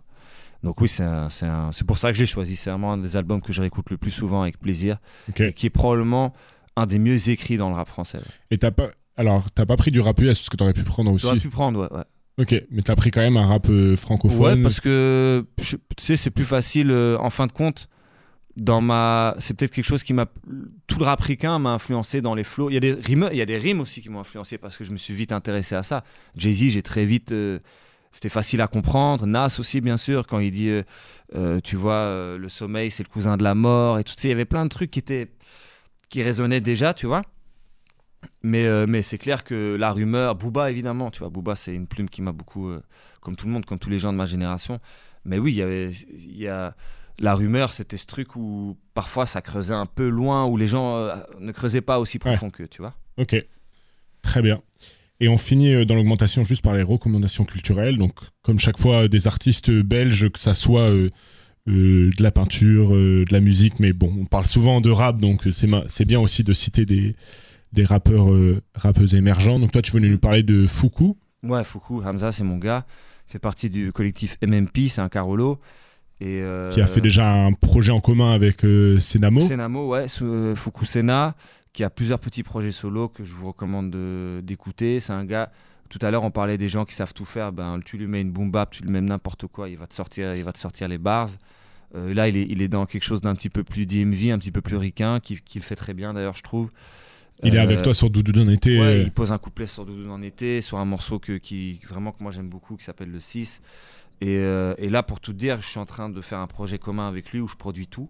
Tu vois Ok. Et, euh, et, on a clairement, je trouve, trouvé un son vraiment. Tu sais, moi, je, je, fais, je ça reste quand même. C'est trap, c'est assez trap, mais c'est de la trap samplée. On a, on a, on, d'ailleurs, on, a appelé ça de l'épic trap. c'est un peu, voilà, si, hein, comme ça, c'est moi qui l'aurais dit en premier. Voilà. Ok. Et, euh, et franchement, les morceaux sont très cool. Il y a des feats intéressants. Ça va sortir à la rentrée. Euh, c'est dans les tuyaux et je pense que. Enfin, j'en suis assez fier et j'ai hâte que les gens puissent l'écouter. Et Foucault, c'est vraiment un gars que j'aimerais euh, que j'aimerais euh, soutenir le plus possible. Lui et son équipe, d'ailleurs, c'est des bons gars. C'est aussi des gens que maintenant j'estime humainement aussi, bien sûr. Ok. Ben, allez streamer et écouter Foucault. Fukushima, bien sûr. et moi, de mon côté, je vais citer un rappeur bruxellois, Nixon, Je pense que tu. C'est mon gars. Qui a fait. moi, je l'avais découvert à l'époque sur un feat. C'est grâce à Nixon qu'on a découvert le BBL qui a produit beaucoup de morceaux pour nous. Repeat, BBL, je sais plus. T'en as parlé dans une interview parce que son grand frère, tu l'avais affronté dans des. le grand frère Tyron X qui maintenant Pierre Lucas qui est sur Tarmac, je crois. Euh, que je salue d'ailleurs, c'est vraiment tous ces gens-là, c'est des bons gars, j'apprécie beaucoup. Et euh, ouais, j'ai battle Tyron X et G Mike euh, à l'époque de, la BBC. Et, et, ouais, quelques mois après, on allait capter BBL, le petit frère de, qui s'appelle Louis aussi comme toi, qui, on, a, on a capté BBL chez lui au studio, qui est, qui est je, trouve toujours un des meilleurs producteurs dans, dans, ce beau pays. Ok, et ben du coup, voilà, moi ce sera Nixon que j'avais découvert sur la miellerie qui avait fait un feat avec Isha qui était très bon. Et là, il vient de sortir deux morceaux cet été, je crois, Nostalgique et j'ai pas le nom du second, malheureusement. Je m'excuse, Nixon, si t'écoutes ça. Et euh, voilà, Jean-Jacques, merci, euh, Double J, merci d'être venu euh, donner du temps. J'espère qu'il y aura assez d'anecdotes et que tu nous as conté tout ça. Je pense que pour fermer l'arc Gigi Kaba, il nous manque plus que Kaba qui raconte sa version des choses et, et je pense qu'avec toi, Esco et, et, Kaba, on aura. Ouais, t'auras eu tout. t'auras eu vraiment tu sais, comme dans les Tarantino, quand tu revois les scènes d'un autre angle, et t'auras exactement eu ça, comme à la mm. fin de Jackie Brown. Voilà, exactement. Et eh ben merci Gigi, à la prochaine. Rien, les gars. Ciao, ciao. L'augmentation, un podcast d'Ether.